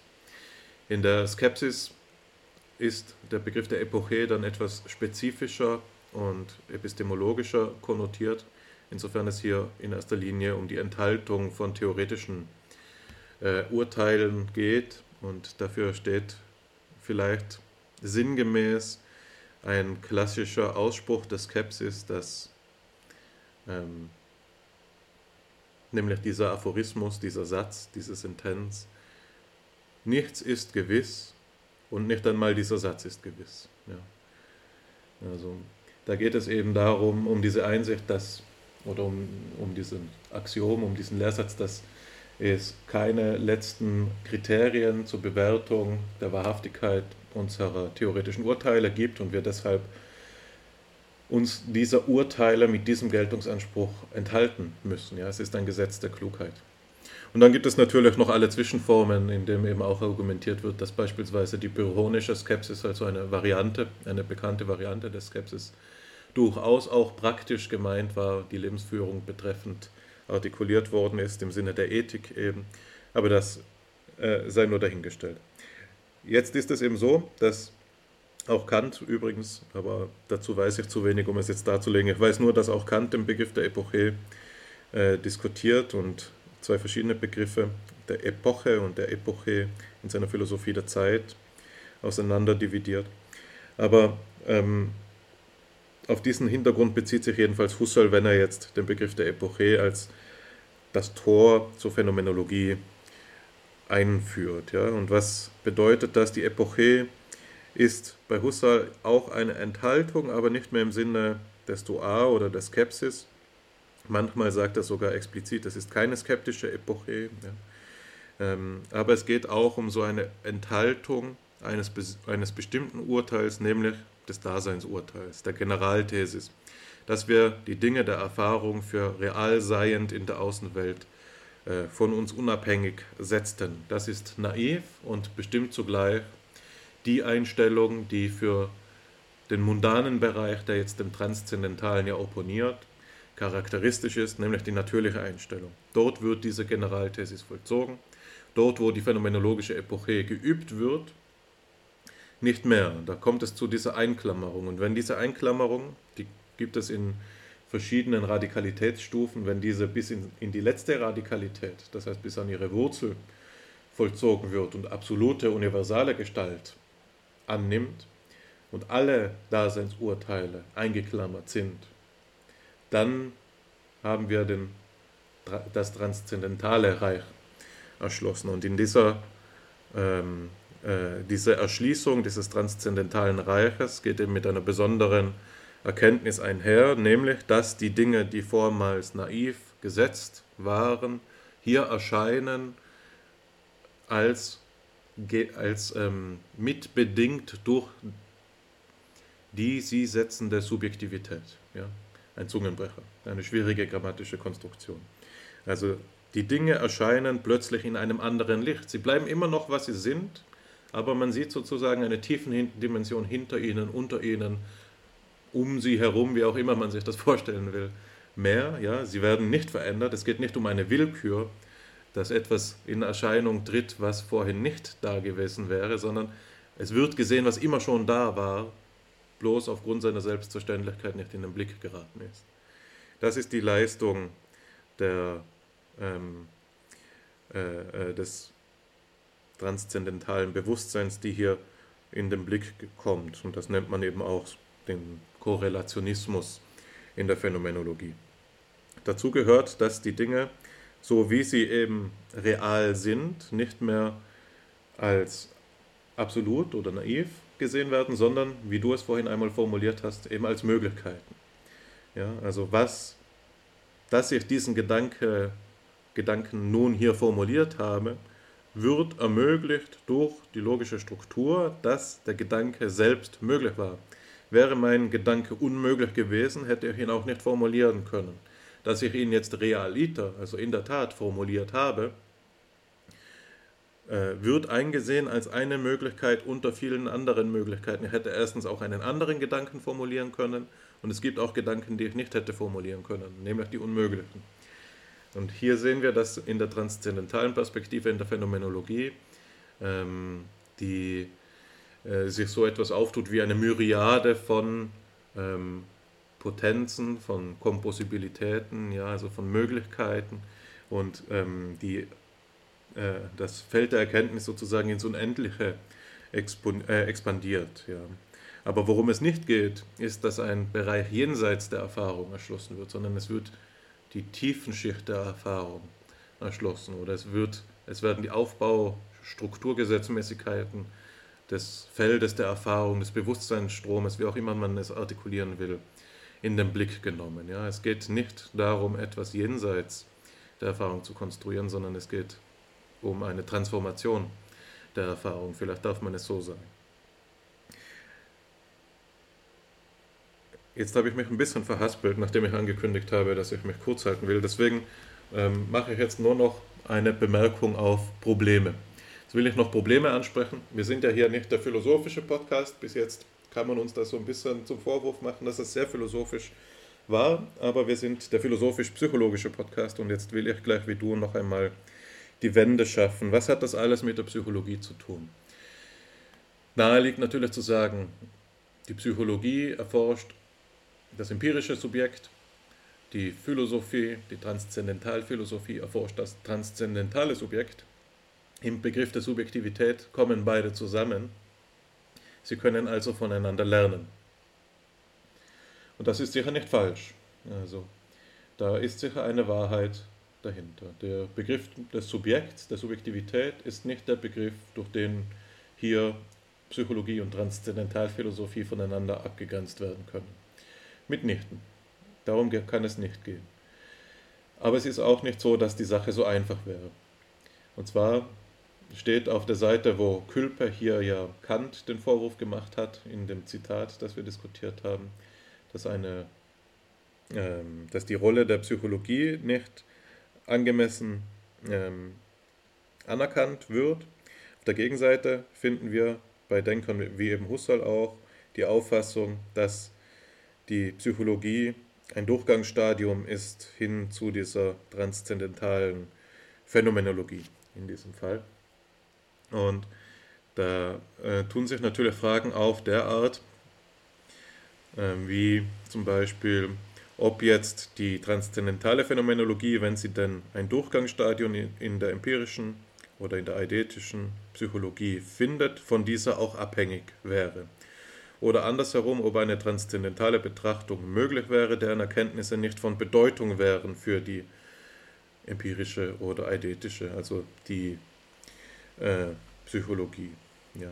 Die empirische Psychologie müsste man jetzt genauer eigentlich als mundane Psychologie ansprechen.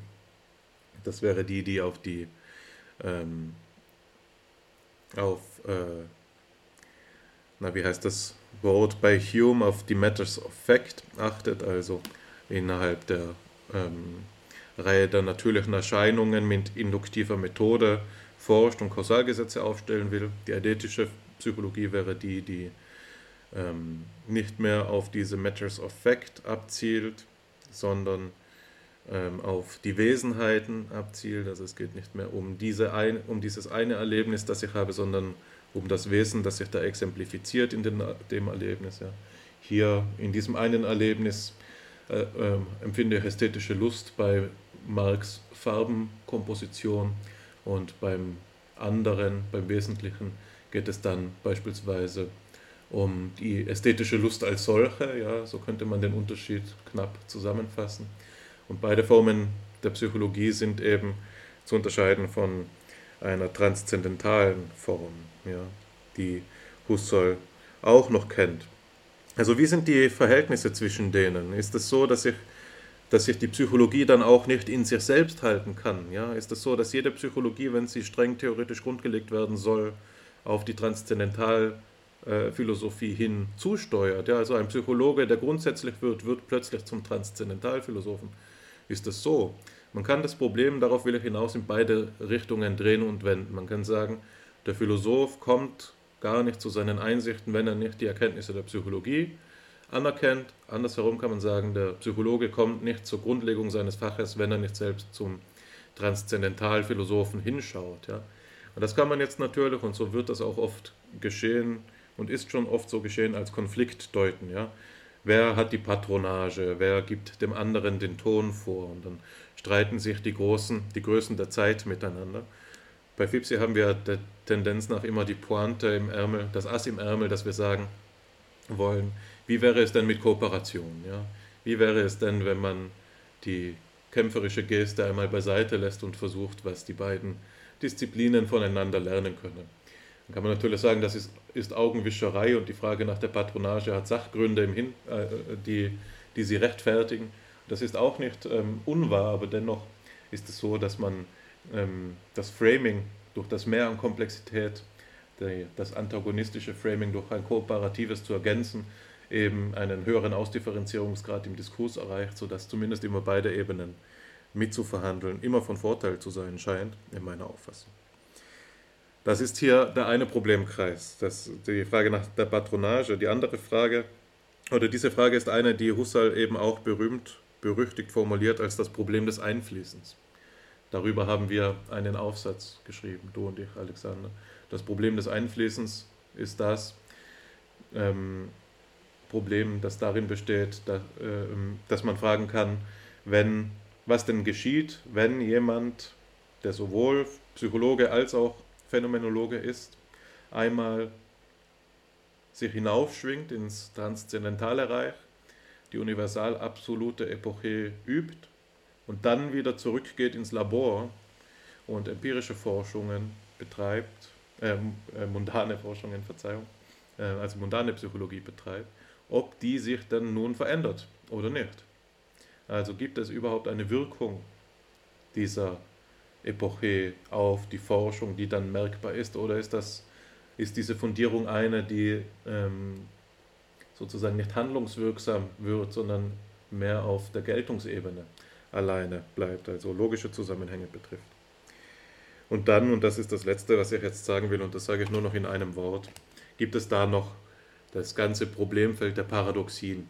Das berühmteste Paradox, das mit dem Transzendentalitätsproblem zusammenhängt, ist sicherlich das äh, Paradox der Subjektivität, das Husserl formuliert hat, zum Beispiel in der Krise, und dem einige Arbeiten gewidmet, gewidmet worden sind, etwa von David Carr, sein Buch zum Paradox der Subjektivität, oder vom Freund des Podcasts Daniel Stiel, der seine Abschlussarbeit darüber schreibt.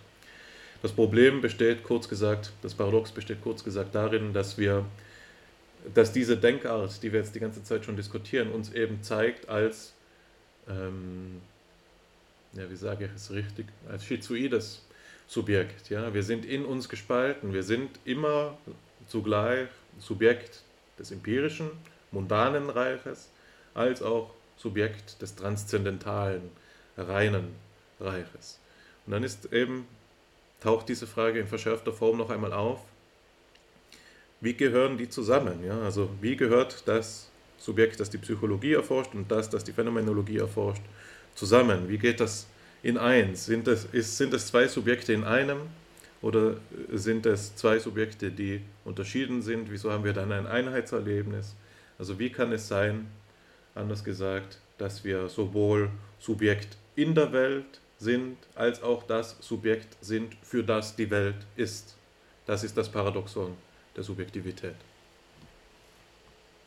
Ja, Alexander, jetzt habe ich meine, mein letztes Wort gesagt und mache dir damit nicht gerade die leichteste Auflage. Jetzt gebe ich dir so ein Millenniumsproblem und dann ist das leider auch noch so eines, für das man nicht einmal die Millionen Dollar bekommt, wenn man es löst.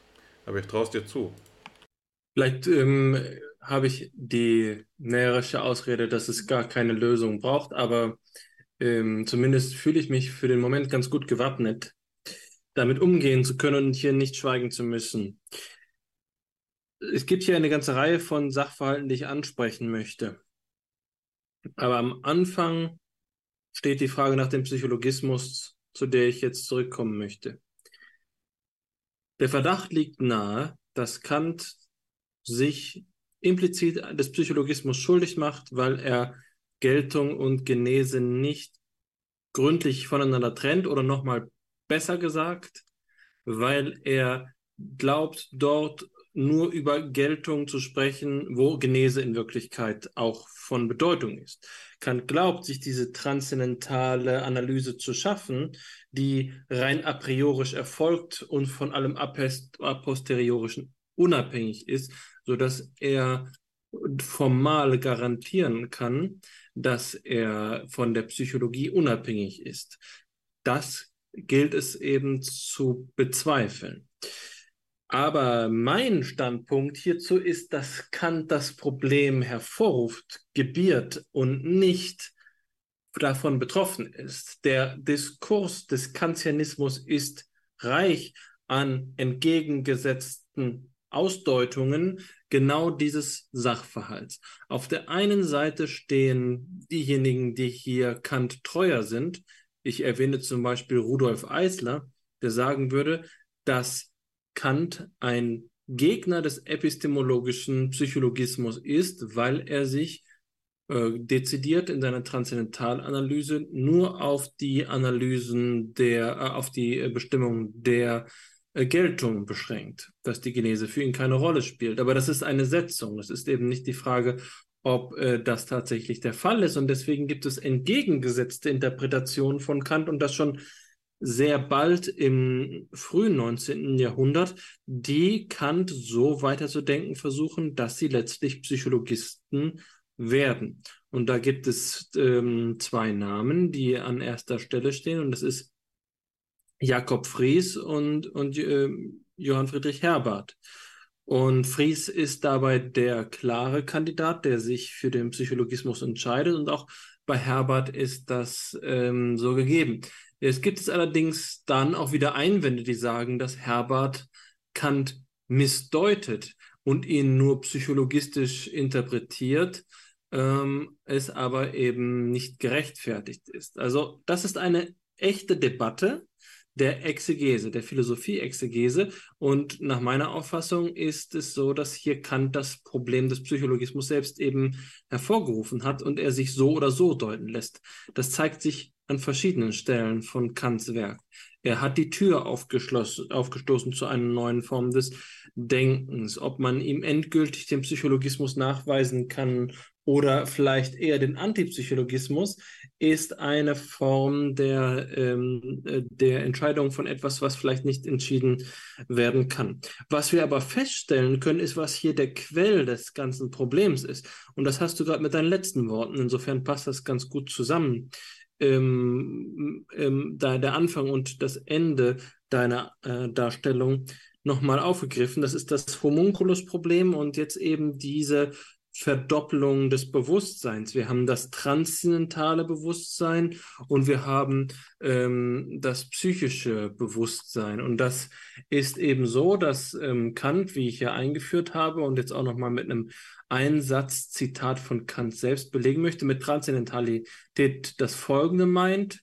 Kant sagt also, ich nenne alle Erkenntnis transzendental, die sich nicht sowohl mit Gegenständen, sondern mit unserer Erkenntnisart von Gegenständen, sofern diese a priori möglich sein soll, beschäftigt. Das ist also diese klare Abkehr vom a posteriorisch-faktischen. Und ähm, dann ist eben die Frage, ob man von etwas, das in der Faktizität äh, gegeben ist, nämlich dem empirisch-psychologischen Bewusstsein, dem inneren Sinn, noch sprechen kann, wenn man sich auf die transzendentale Analyse zurückzieht, kann, können wir tatsächlich etwas über die Sachverhalte des Bewusstseins sagen, wenn wir uns auf die Apriorizität beschränken. Und Kant trifft eben Aussagen über den Aufbau der Subjektivität. Und das ist, ähm, das ist der Punkt, an dem diese methodologischen Probleme entstehen. Für Kant gibt es das transzendentale Bewusstsein, das er reine Apperzeption nennt und deswegen der, ähm, äh, der Antinomien, die ich vorhin erwähnt habe, der einzige inhaltliche äh, Gehalt der reinen Psychologie ist. Es gibt eine reine Psychologie, aber sie beschränkt sich auf ein, eine einzige Einsicht. Das ist, dass ein Ich denke alle unsere Vorstellungen begleiten können muss. Und dabei wird immer wieder betont, es geht hier um das Wort können. Wenn ich also eine Erfahrung mache, dann äh, ist diese Erfahrung selbst, zum Beispiel die Vorstellung von einem Käsekuchen, den ich essen möchte, äh, eine Gegebenheit des empirischen Bewusstseins. Es ist a priori. Äh, es ist a posteriorisch im inneren Sinn gegeben, das, ähm, das Bild zum Beispiel von einem Käsekuchen, die Bildvorstellung. Aber dass es diese Vorstellung geben kann, ist nur möglich, weil es eine Subjektivität gibt, die diese Vorstellung hat. Und dabei muss ich aufpassen, wenn ich sage gibt, denn gibt meint hier keine Existenzaussage, sondern eben die logische Bedingung, die transzendentale Bedingung. Und das ist das Ich denke, das sich hier begleiten, die, diese ähm, Käsekuchen Bildfantasie äh, begleiten kann. Das heißt, ich kann ein ähm,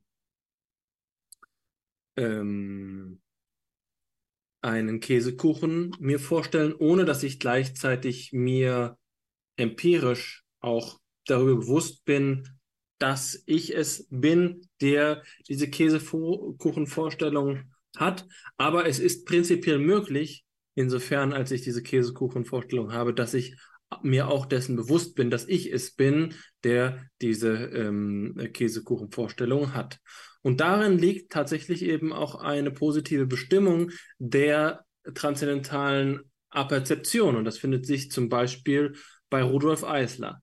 Und er sagt wörtlich, Zitat, die transzendentale oder reine Apperzeption ist das rein formale, ursprüngliche, stets identische Selbstbewusstsein, das alles Vorstellen und alle Begriffe begleitende und bedingende Bewusstsein des Ich denke. Die Beziehung alles Vorstellbaren auf ein es befassendes, sich stets gleichbleibendes Bewusstsein. Die transzendentale Einheit der Apperzeption im Unterschiede von der empirisch-subjektiven psychologischen Einheit der Apperzeption ist objektiv. Sie ist die Urbedingung aller Erkenntnis, aller Beziehung von Arten auf Objekte, aller Synthese, von Daten zur Einheit objektiver Erkenntnis, alles einheitlichen Zusammenhanges in einer Erfahrung überhaupt, aller Natur und der allgemeinen Gesetze derselben. Aus dieser Einheit entspringen die Kategorien und die a priorischen Grundsätze aller Erkenntnis. In ihnen selbst entfaltet sich diese Einheit. Und hier haben wir so etwas wie einen slippery slope von transzendentaler Perspektive zu psychologischer Perspektive. Gewiss, wenn wir uns auf diese rein formale äh, Geltungsproblematik des Quid Juris der ähm, Aussagbarkeit des Ich-Denkes beschränke, haben wir eine reine und das heißt transzendentale Auffassung. Aber sie ist eben die Urbedingung aller Erkenntnis. Sie äh, schafft die Voraussetzung für die ähm, empirischen Bedingungen. Sie ist die ähm, äh, die Grundlage für das empirische Bewusstsein. Also wie kann, können wir hier nicht sozusagen, ähm, und das würde dich amüsieren, es ist einmal mehr wendlerianisches Vokabular, das ich mich hier, ich hier bediene, wie können wir das hier nicht kontaminieren mit dem empirischen Dreck äh, des empirischen Bewusstseins, wenn wir diesen Grundlagebeziehungen ähm, postulieren. Das ist das Problem. Also die Befreiung vom Dogmatismus verdankt sich dieser Scheidung der, äh, der Transzendentalität und der Empirizität. Und doch bleibt die Frage, wie sie dann vermittelt sind. Denn wenn sie nur nebeneinander herstehen, dann gibt es eben auch keine Grundlegungsbeziehung. So, und das zieht sich eben durch in der kantianischen Analyse. Und das führt mich jetzt dazu noch etwas vorzulesen, nämlich von Hans Weininger, der zu den Neukantianern gehört im 19. Jahrhundert, der Gründer der Kant-Gesellschaft, der mit seiner Arbeit Philosophie des Als Ob bekannt geworden ist und eine voluminösen Kommentar auf Kant geschrieben hat, etwa 1000 äh, Seiten, wenn ich mich richtig erinnere. Das ist jetzt ähm, eine Passage aus einem Aufsatz, bei dem es ihm um den Idealismus geht. Und Kant ähm, ist, wie gesagt, transzendentaler Idealist, aber die Frage ist immer, was das denn nun bedeutet. Vor allen Dingen in Kombination mit dem ähm, empirischen Realismus. Und Weinger gehört dann in, in, in der Bewegung des Neukantianismus zu dem Flügel, der eine eher idealistische Kant-Interpretation aufstellt.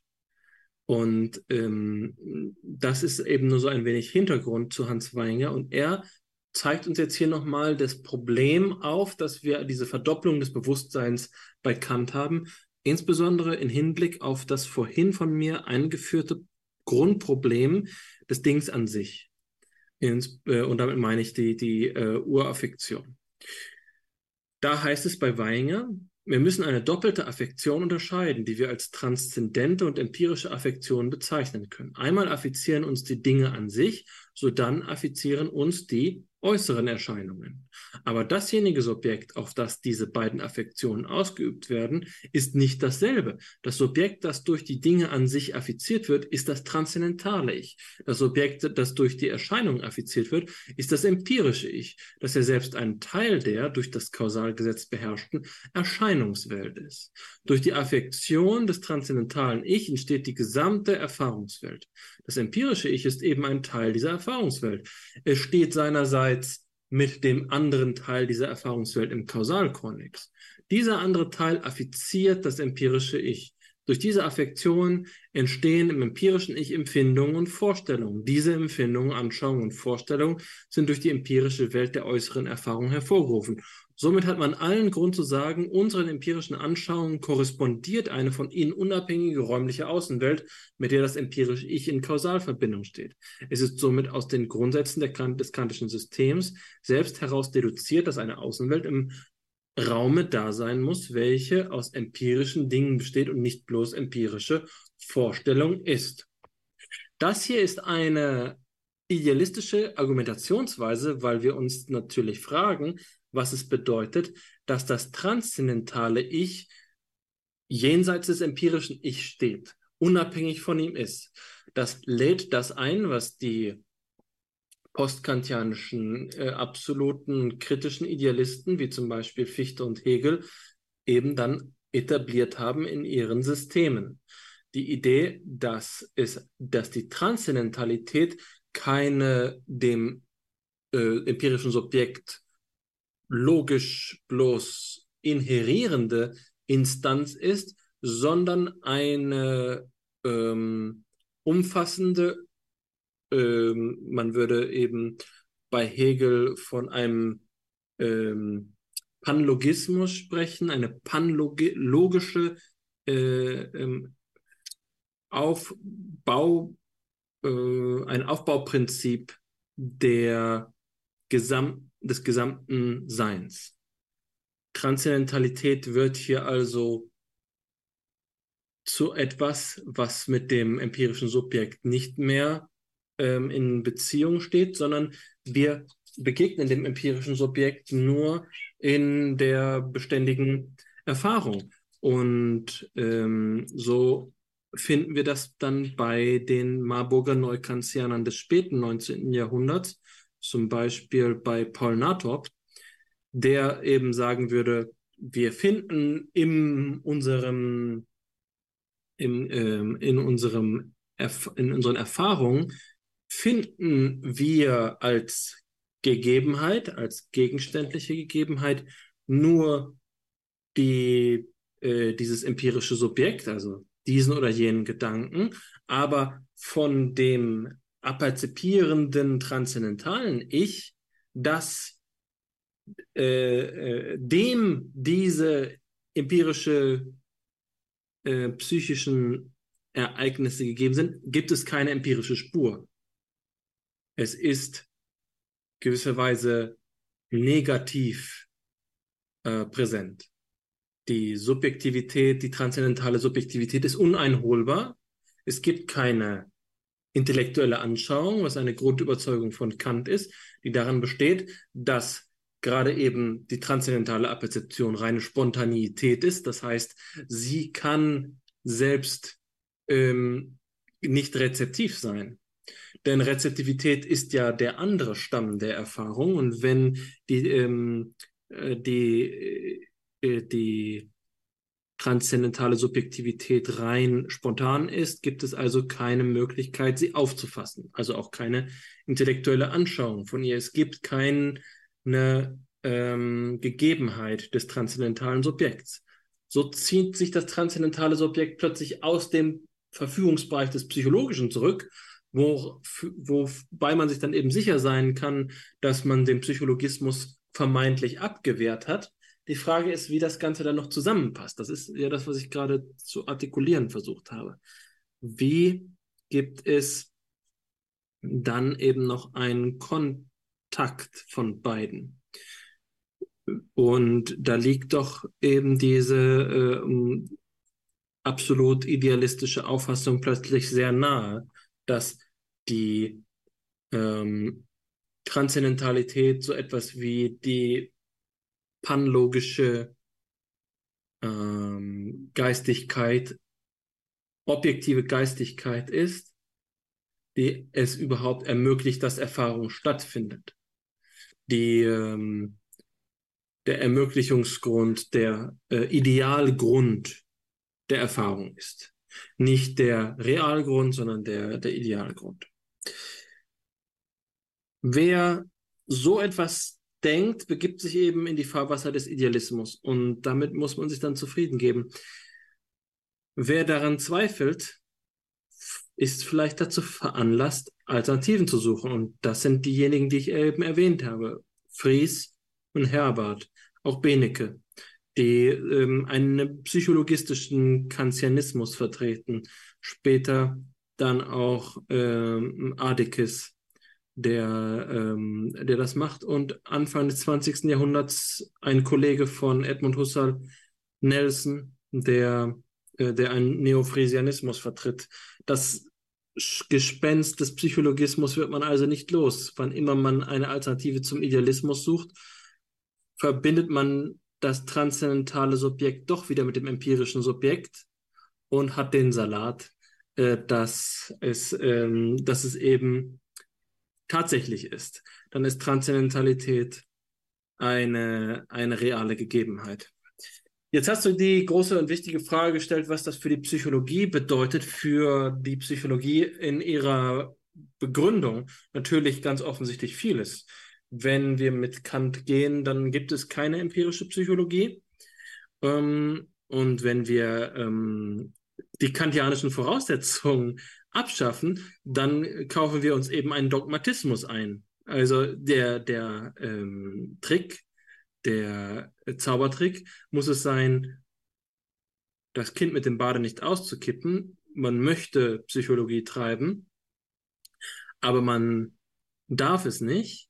Und äh, deswegen braucht es einen, einen dritten Weg, ja, ein, ein Versuch, jenseits von Kant eine äh, Psychologie zu ähm, entwickeln, die postkantianisch ist. Und das ist immer wieder versucht worden, ja gerade eben unter der äh, Annahme, dass Kant mit seiner Transzendentalphilosophie recht hatte, aber unterschätzt hat, die, die Wissenschaftlichkeit der empirischen Seelenlehre unterschätzt hat, dass er also einfach nur einen Teilfehler gemacht hat.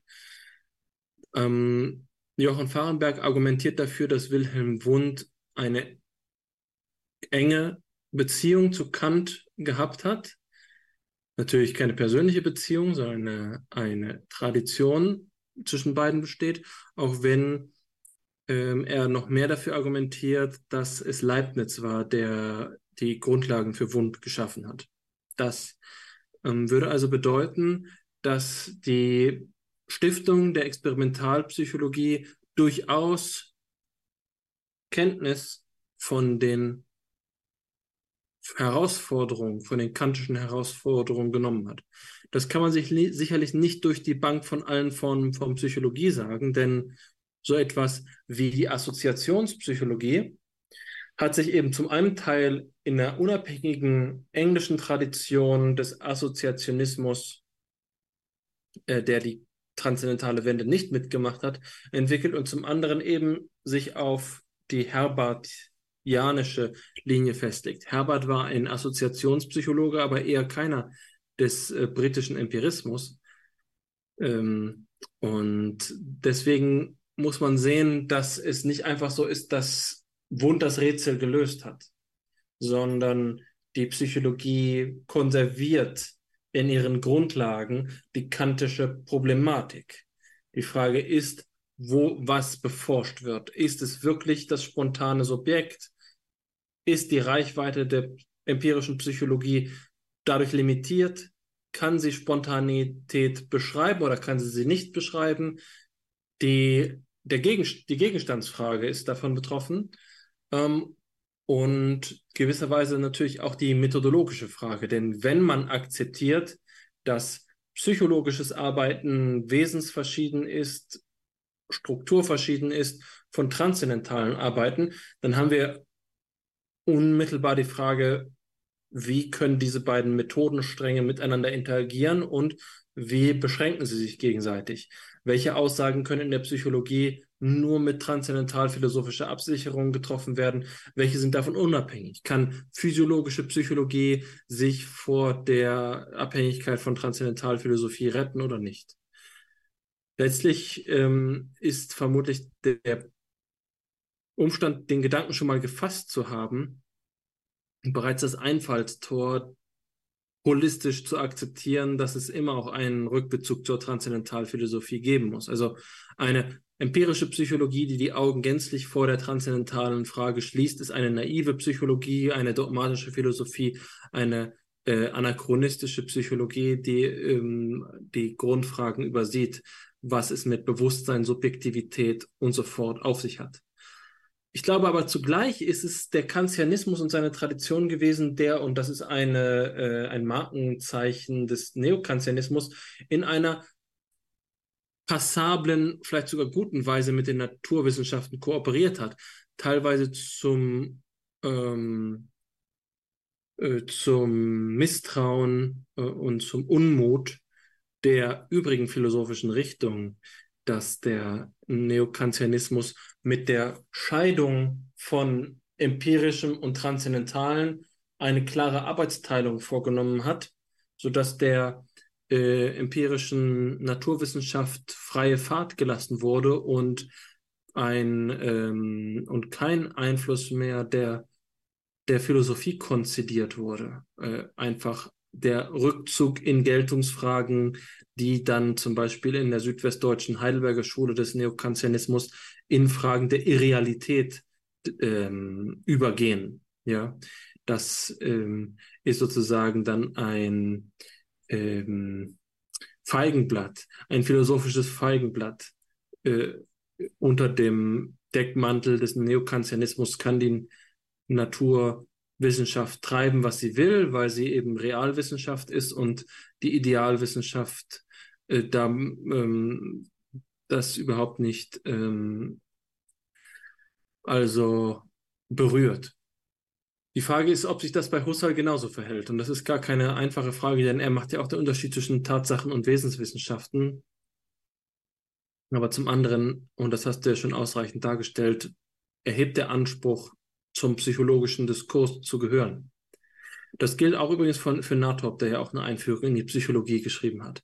Naja, aber ich komme jetzt hier in exegetische Schwafeleien und ähm, all diese Dinge müssten dann natürlich im Detail gründlicher besprochen werden. Ich versuche es nochmal festzuzurren.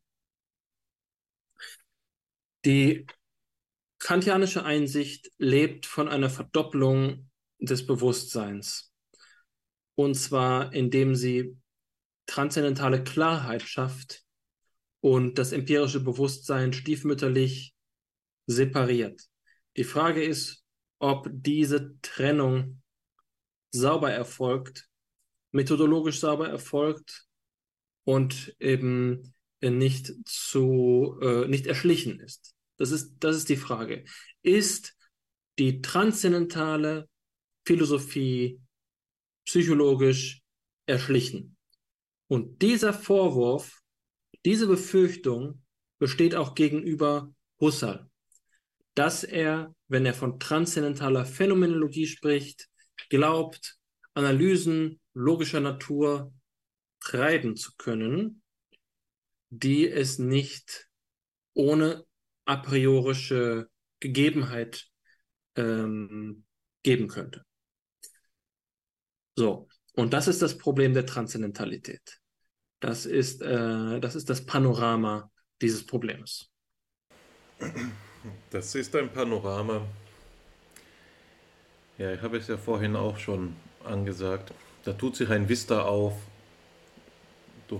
das alles zeigt, nicht wahr? Also es ist ein Fass ohne Boden, es ist eine, ja, ein Blick nach innen, wo man die ganze Welt wieder entdeckt, ja, also dieses mikrokosmische. Es ist sicher ein philosophisches Urproblem, es hat was Monströses, es ist ein Ur- und Letzt-Thema, mit dem wir uns da heute ähm, befassen. Du hast jetzt zum Ende deiner Reflexion noch einmal auf den Wert für die Psychologie reflektiert. Das ist die Kerbe, in die ich auch noch einmal schlagen möchte, bevor ich es dann zumindest, zumindest von meiner Seite damit bewenden lassen äh, will. Du hast gesagt, also du hast verschiedene Dinge gesagt, ähm, aber eben auch, dass sich die kantische Problematik in der Psychologie erhält, dass sie in ihrem Problemgehalt konserviert wird also dass dieses Problem der Verdoppelung und auch das Problem der Zwei-Stämme-Lehre jetzt ähm, unter den Bedingungen der Gegenwart eben auch psychologisch artikulieren lassen und dass die Psychologie, wenn sie denn zu Recht ähm, sich aus der Knechtschaft, aus der Marktschaft der Philosophie befreit haben soll, nun auch dazu hinaufschwingen muss, eben Antworten zu geben auf diese Fragen, die im Raum stehen. Ja, also es geht, eine Emanzipation kann ja nicht bedeuten, Sachprobleme beiseite äh, zu stellen, unbearbeitet zu lassen. Die Emanzipation der Psychologie darf nicht durch Ignoranz erkauft werden. Und gerade das ist, denke ich, ähm, das Gespenst im Hintergrund, ähm, ähm, dass das der Modus operandi ist. Das ist das, was Usus ist, das ist das, was normal ist. Ja. Für gewöhnlich werden diese Fragen nicht gestellt. Das Projekt Philosophische Psychologie motiviert sich unter anderem dadurch, dass hier ähm, angeprangert wird, dass dadurch eine Tief, ein Tiefgang verloren geht. Die Psychologie büßt an Tiefgang ein, wenn sie die philosophischen Probleme nicht bearbeitet. Da wittern die Philosophen dann oft eine Chance und sagen, ja, jetzt können wir den Psychologen wieder sagen, wo es lang geht, denn von den philosophischen Problemen verstehen wir mehr als sie. Und das ist gerade die Krux an der Sache. Jetzt kann man sagen, ein theoretischer Psychologe könnte innerhalb der Psychologie versuchen, diese Probleme zu bearbeiten, würde dann aber auf Seiten der Philosophen vermutlich nicht die Anerkennung finden, dass sie auch in ihrem philosophischen Gehalt entdeckt worden sind. Und gerade in dieser Spannung, in der es kein Vor und Zurück mehr zu geben scheint, tritt eben die philosophische Psychologie auf als eine Alternative. Das ist nicht der dritte Weg, sondern der x-te Weg. Ja? Wie viele Versuche hat es seit Kant gegeben, das richtig zu machen? Es ist ein, ein nächster Versuch unter unzähligen Versuchen. Ähm, und vielleicht ist damit auch die Einsicht verbunden, dass die Erkenntnisse, die hier zu ziehen sind, wiederum nur vorläufig sein werden.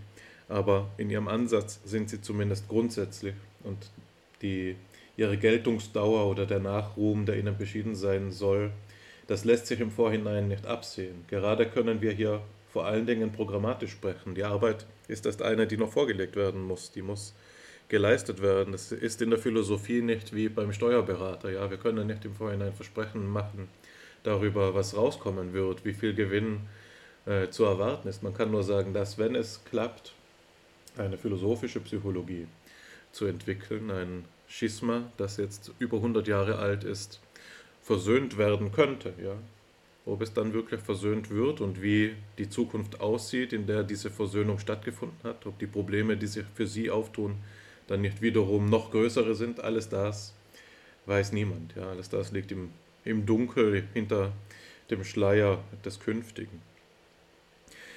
Ich will noch einmal etwas dazu sagen, was in meiner Auffassung das Problem der Transzendentalität für die Psychologie bedeutet.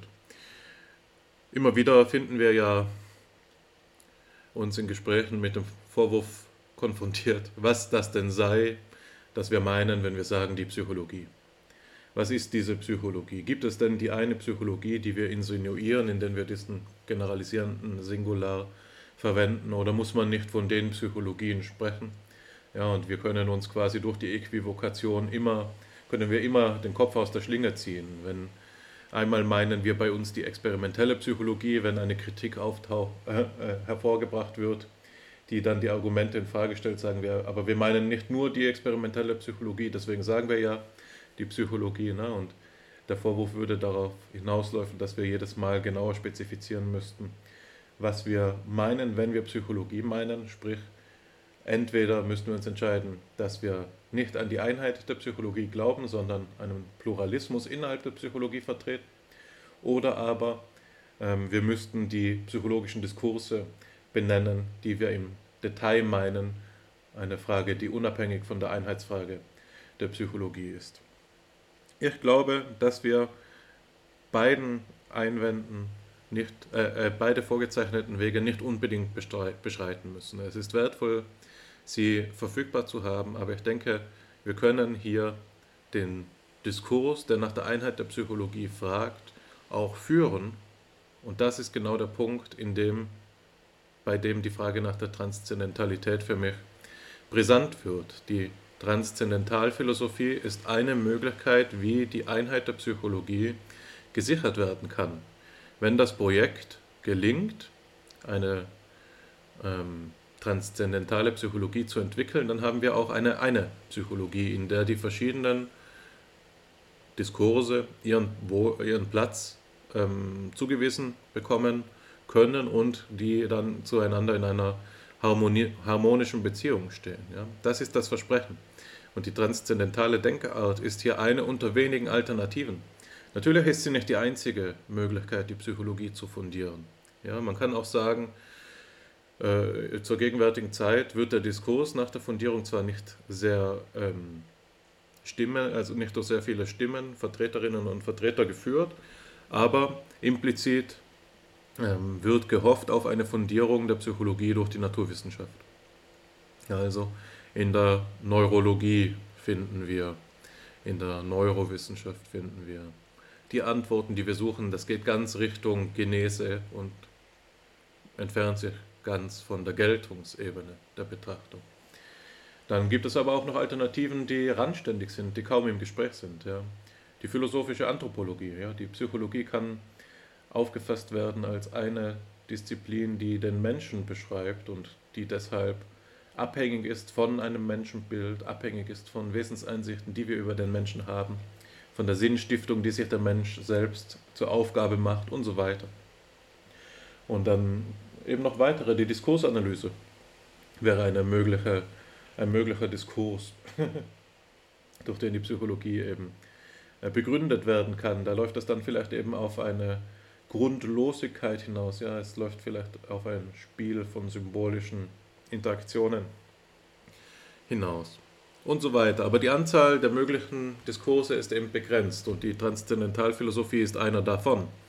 Und das ist sein Wert.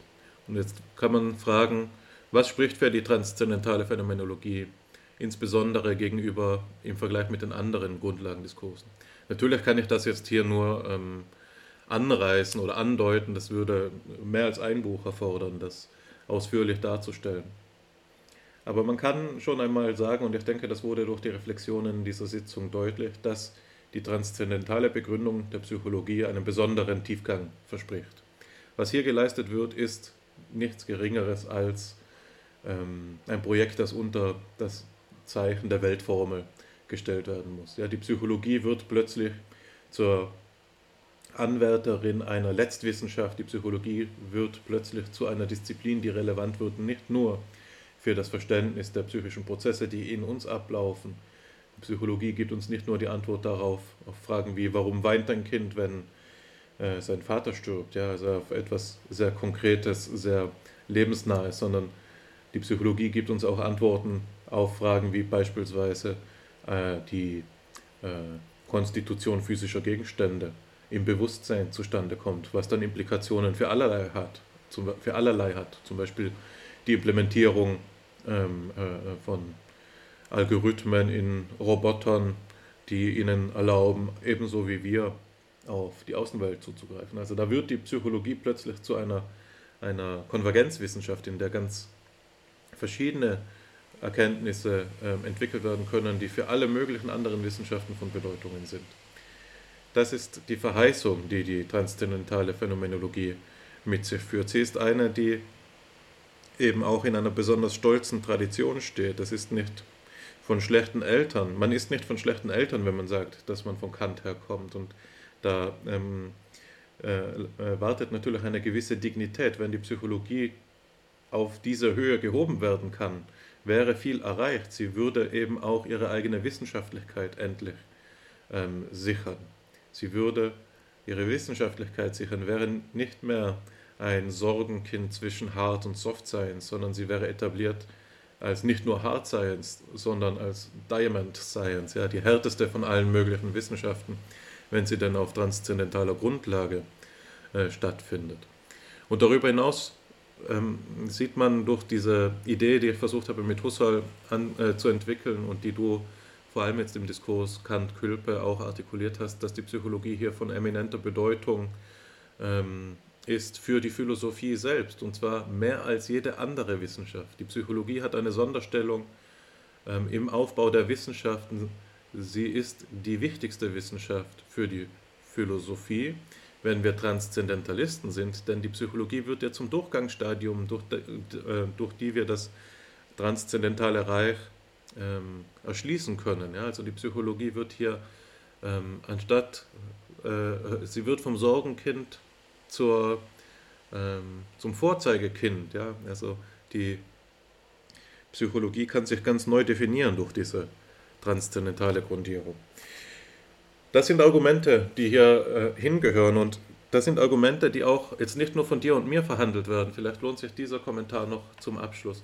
Das ist hier Jetzt haben wir hier Grundgedanken eines Diskurses ähm, benannt, ausgesprochen, angedeutet, teilweise auch entwickelt, der zurzeit mit höchstem Interesse geführt wird von den verschiedensten Parteien. Ich nenne ein paar, Namen, ich habe jetzt gerade nur die Nachnamen hier, aber ähm, Barber 2021, Gutland auch 21, Costa und Fernandes 23, Larkin 21, Morley 2019 Paley, 1997, 2016 Smith, 2018 von Mainen, 2018 Zahavi, 21 Martini, 2019 und so weiter. Also es ist ein riesiger Diskurs, der genau um diese Frage sich dreht, wie nämlich die Psychologie durch die Transzendentalphänomenologie ihre Fundierung finden kann. Genau darum geht es, genau um das, worüber wir jetzt sprechen. Genau das ist die Verheißung, die da im Raum steht. Und die Fronten ähm, sind, ich will nicht sagen verhärtet, aber sie sind sicher nicht ähm, in einer angenehmen Entfernung aufgestellt, sondern sie sind nah und das Gefecht ist ähm, heiß. Ja? Die, die Gewehrläufe ähm, sind noch heiß, die sind noch nicht leer geschossen. Da ähm, ist sozusagen noch etwas zu holen. Helden können noch auftreten und ähm, die Lazaretts müssen noch gebaut werden. Also das ist etwas, wo ähm, Wissenschaft gerade Gegenwart erfährt. Eine Wissenschaft der philosophischen Psychologie ist da in ihrer Gegenwart. Und die grundlegende Dichotomie in diesem Diskurs ist die zwischen den Pittsburghern, die sagen, es geht immer um die Epoche, die transzendentale Fundierung ist unabdingbar für eine erfolgreiche, empirisch verfahrende, also mundane Psychologie. Und auf der anderen Seite die Kopenhagener, die sagen, also Zahevi in erster Linie, die Epoche kann von den Psychologen, die mundan empirisch arbeiten, ignoriert werden und sie sollen stattdessen mit phänomenologischen Konzepten arbeiten. Die Grundlagenarbeit gebührt den Philosophen und den theoretischen Psychologen. Der, hier argumentiert Zahevi für die Arbeitsteilung. Und durch diese zwei Extrempositionen, dass es immer um die Epoche geht oder dass die Epoche einerlei ist, spannt sich der Diskurs auf. Ja, und vermutlich ist die Frage für die Zukunft die danach, wo die goldene Mitte liegt. Ja. Hier befinden wir uns ja schon im Diskurs, der der dritte Weg ist. Das, wir können hier nicht wieder sagen, es braucht einen dritten Weg, sondern das ist jetzt wirklich eine Frage, wo man konkret werden muss. Was ist das Mischverhältnis, das wir brauchen? Was äh, sind die prozentuellen Anteile, in denen Transzendentalität erforderlich ist? Ja?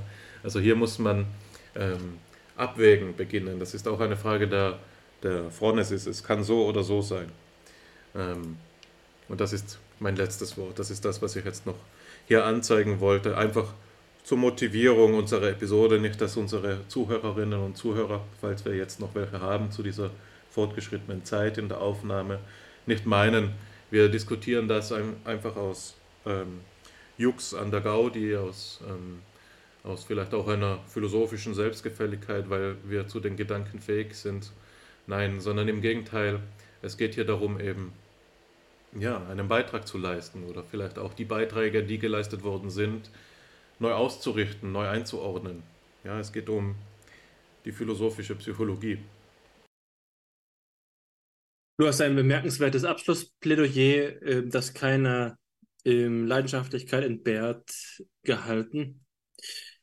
Damit möchte ich beinahe schon äh, die, die Zapfen streichen, aber eins möchte ich nicht unterstreichen, ganz affirmativ zu dem, was du selbst gesagt hast, deine eigene Interpretation von dem Thema, was wir heute aufgegriffen haben.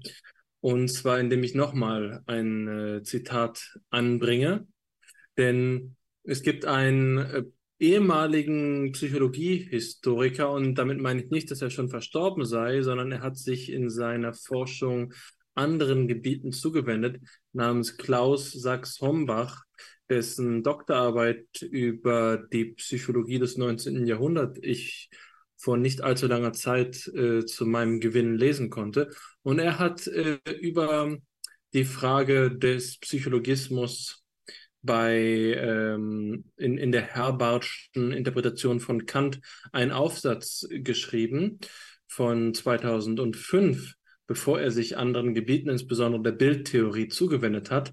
Und dort kommt er zu einem ganz ähnlichen Ergebnis, wie du es ähm, kommst, in Betreff der Relevanz dieser Problematik, die durch den kantianischen Diskurs aufgestoßen wird, für eine ähm, für, ähm, philosophische Psychologie oder vielleicht sogar psychologische Philosophie. Die Idee dabei ist im allgemeinen Tenor des Textes, dass Herbert Kant äh, missversteht, wenn er ihn psychologistisch deutet, aber dass in diesem Missverständnis ein moderner Gedanke freigeschaltet wird. Und dieser Gedanke ist eben die philosophische Psychologie.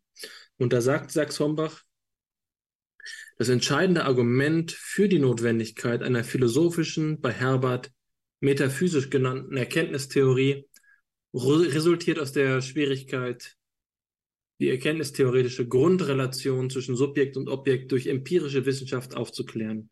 Ihre Klärung kann im Empirischen nicht vorgenommen werden, weil die Relation zwischen Subjekt und Objekt immer nur ein denknotwendiges Postulat, ein theoretischer Grenzbegriff ist.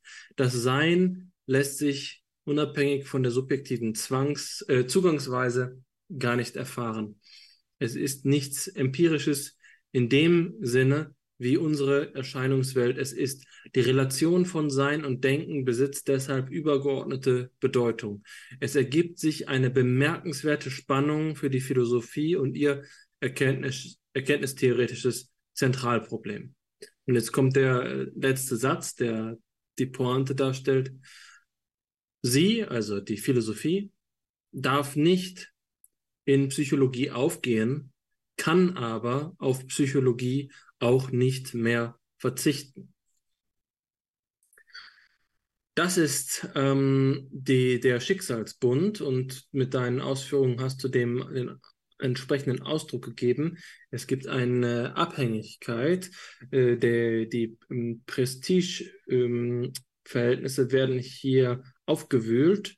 Wo ähm, besteht die Abhängigkeit? Für Kant eben durchaus noch die Absicht, die Psychologie ähm, zu, beiseite zu schieben.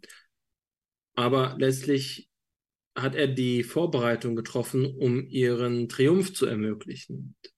Das Resultat ist nun, dass es eine ähm, Untersuchung des Verhältnisses zwischen Transzendentalität und Empirizität geben muss. Dass die, das Empirische sich nicht mit reiner Notwendigkeit aus der logischen Bestimmung erschließt, sondern man sich ihm eigens zuwenden muss und dann die Rückwirkung auf das transzendentale Feld neu bestimmt. So ergibt sich eine volatile Grundatmosphäre in diesem Verhältnis und das macht den Reiz auch für uns aus, dass wir uns hier nicht von vornherein auf die eine oder andere Seite schlagen müssen, sondern erst einmal die Probleme kartieren, äh, die den Diskurs, den wir führen wollen, überhaupt ausmachen. Und dazu haben wir heute in der Episode, der sich, äh, die sich der Transzendentalität und damit einem anspruchsvollen Problem gewidmet hat, ähm, zu, äh, zu betreiben versucht. Die um, Darstellung hatte einen historischen Teil, in dem wir uns auf Kant äh, konzentriert haben und ist dann ähm, immer wieder über diesen kantianischen hin zum postkantianischen Zusammenhang übergegangen, gerade in Bezug auf die Phänomenologie, in der du Husserls ähm, Konzeption von Epoche und Reduktion ins Verhältnis gerückt hast zu der entsprechenden äh, Problematik der Transzendentalität. Ferner haben wir das Psychologismusproblem artikuliert und die Frage gestellt, ob sich Kant die Autorität transzendental zu sprechen nur erschlichen hat, in Wirklichkeit aber auf Psychologie angewiesen sei. Somit gelangen wir an den Punkt, dass gleichzeitig die Transzendentalität, äh, die kritische Philosophie, der Transzendentalismus eine, einen ähm, großen Schritt für die Philosophiegeschichte bereitet hat, aber ihr gleichzeitig auch gänzlich neue Probleme stellt, die in ihrer Beantwortung bis zum heutigen Tage noch nicht abgeschlossen sind. Sie zu begreifen ist notwendig, um zeitgenössische Psychologie und äh, Philosophie zu treiben. Wer hinter dieser Problematik stehen bleibt, ähm, sammelt nur die Brotkrumen des vorkantianischen Denkens auf. Das heißt, es ist ein anspruchsvoller Diskurs. Es ähm, ist, fällt nicht leicht, in diesen Grunddebatten mitzusprechen, die Philosophie und Psychologie betreffen. Hoher Anspruch ähm, ist unsere Maxime und ähm, den wollen wir auch in die nächste Sitzung nehmen. Doch zunächst bedanke ich mich bei dir für das heutige Gespräch. Vielen Dank auch äh, an dich, Alexander. Ich kann mir jetzt einen Spruch nicht verkneifen. Du hast gesagt, wer hinter den Diskurs ähm, zurückfällt, der kann nur Brotkrumen sammeln. Oft hat man ja so dieses Bild des innovativen Wissenschaftlers, der innovativen Wissenschaftlerin, der oder die sich nicht darum kümmert, was vorher gesagt worden ist und die mit einem Geniestreich geistiger Großmütigkeit ähm, etwas Neues erschafft. Ich glaube, selbst solche Menschen sie sind davon abhängig, dass diejenigen, die den Diskurs kennen, ihre Erkenntnisse einordnen und sie in ihrer Größe erst sichtbar machen. Also diese Leute sind dann wirklich die, die durch, äh, das, durch den hohen Anspruch ihres Umfeldes erst ähm, zu dem befähigt werden, was sie zu leisten in der Lage waren. Also es ist hier äh, so, dass man dem ganz schlicht und ergreifend nicht entkommen kann. Und ähm, einmal hat jemand zu mir gesagt, in Deutschland Philosophie zu studieren heißt immer auch Geschichte der Philosophie zu studieren. Mehr als in jedem anderen Land vielleicht, wer weiß. Aber ich denke, ähm, was ich sagen möchte, ist, dass dieses Brotkrumen sammeln, das ja schon verniedlichend ist, vielleicht immer noch euphemistisch ist. Ja. Entweder man kennt den Diskurs oder man stochert im Dunkeln. So einfach ist das.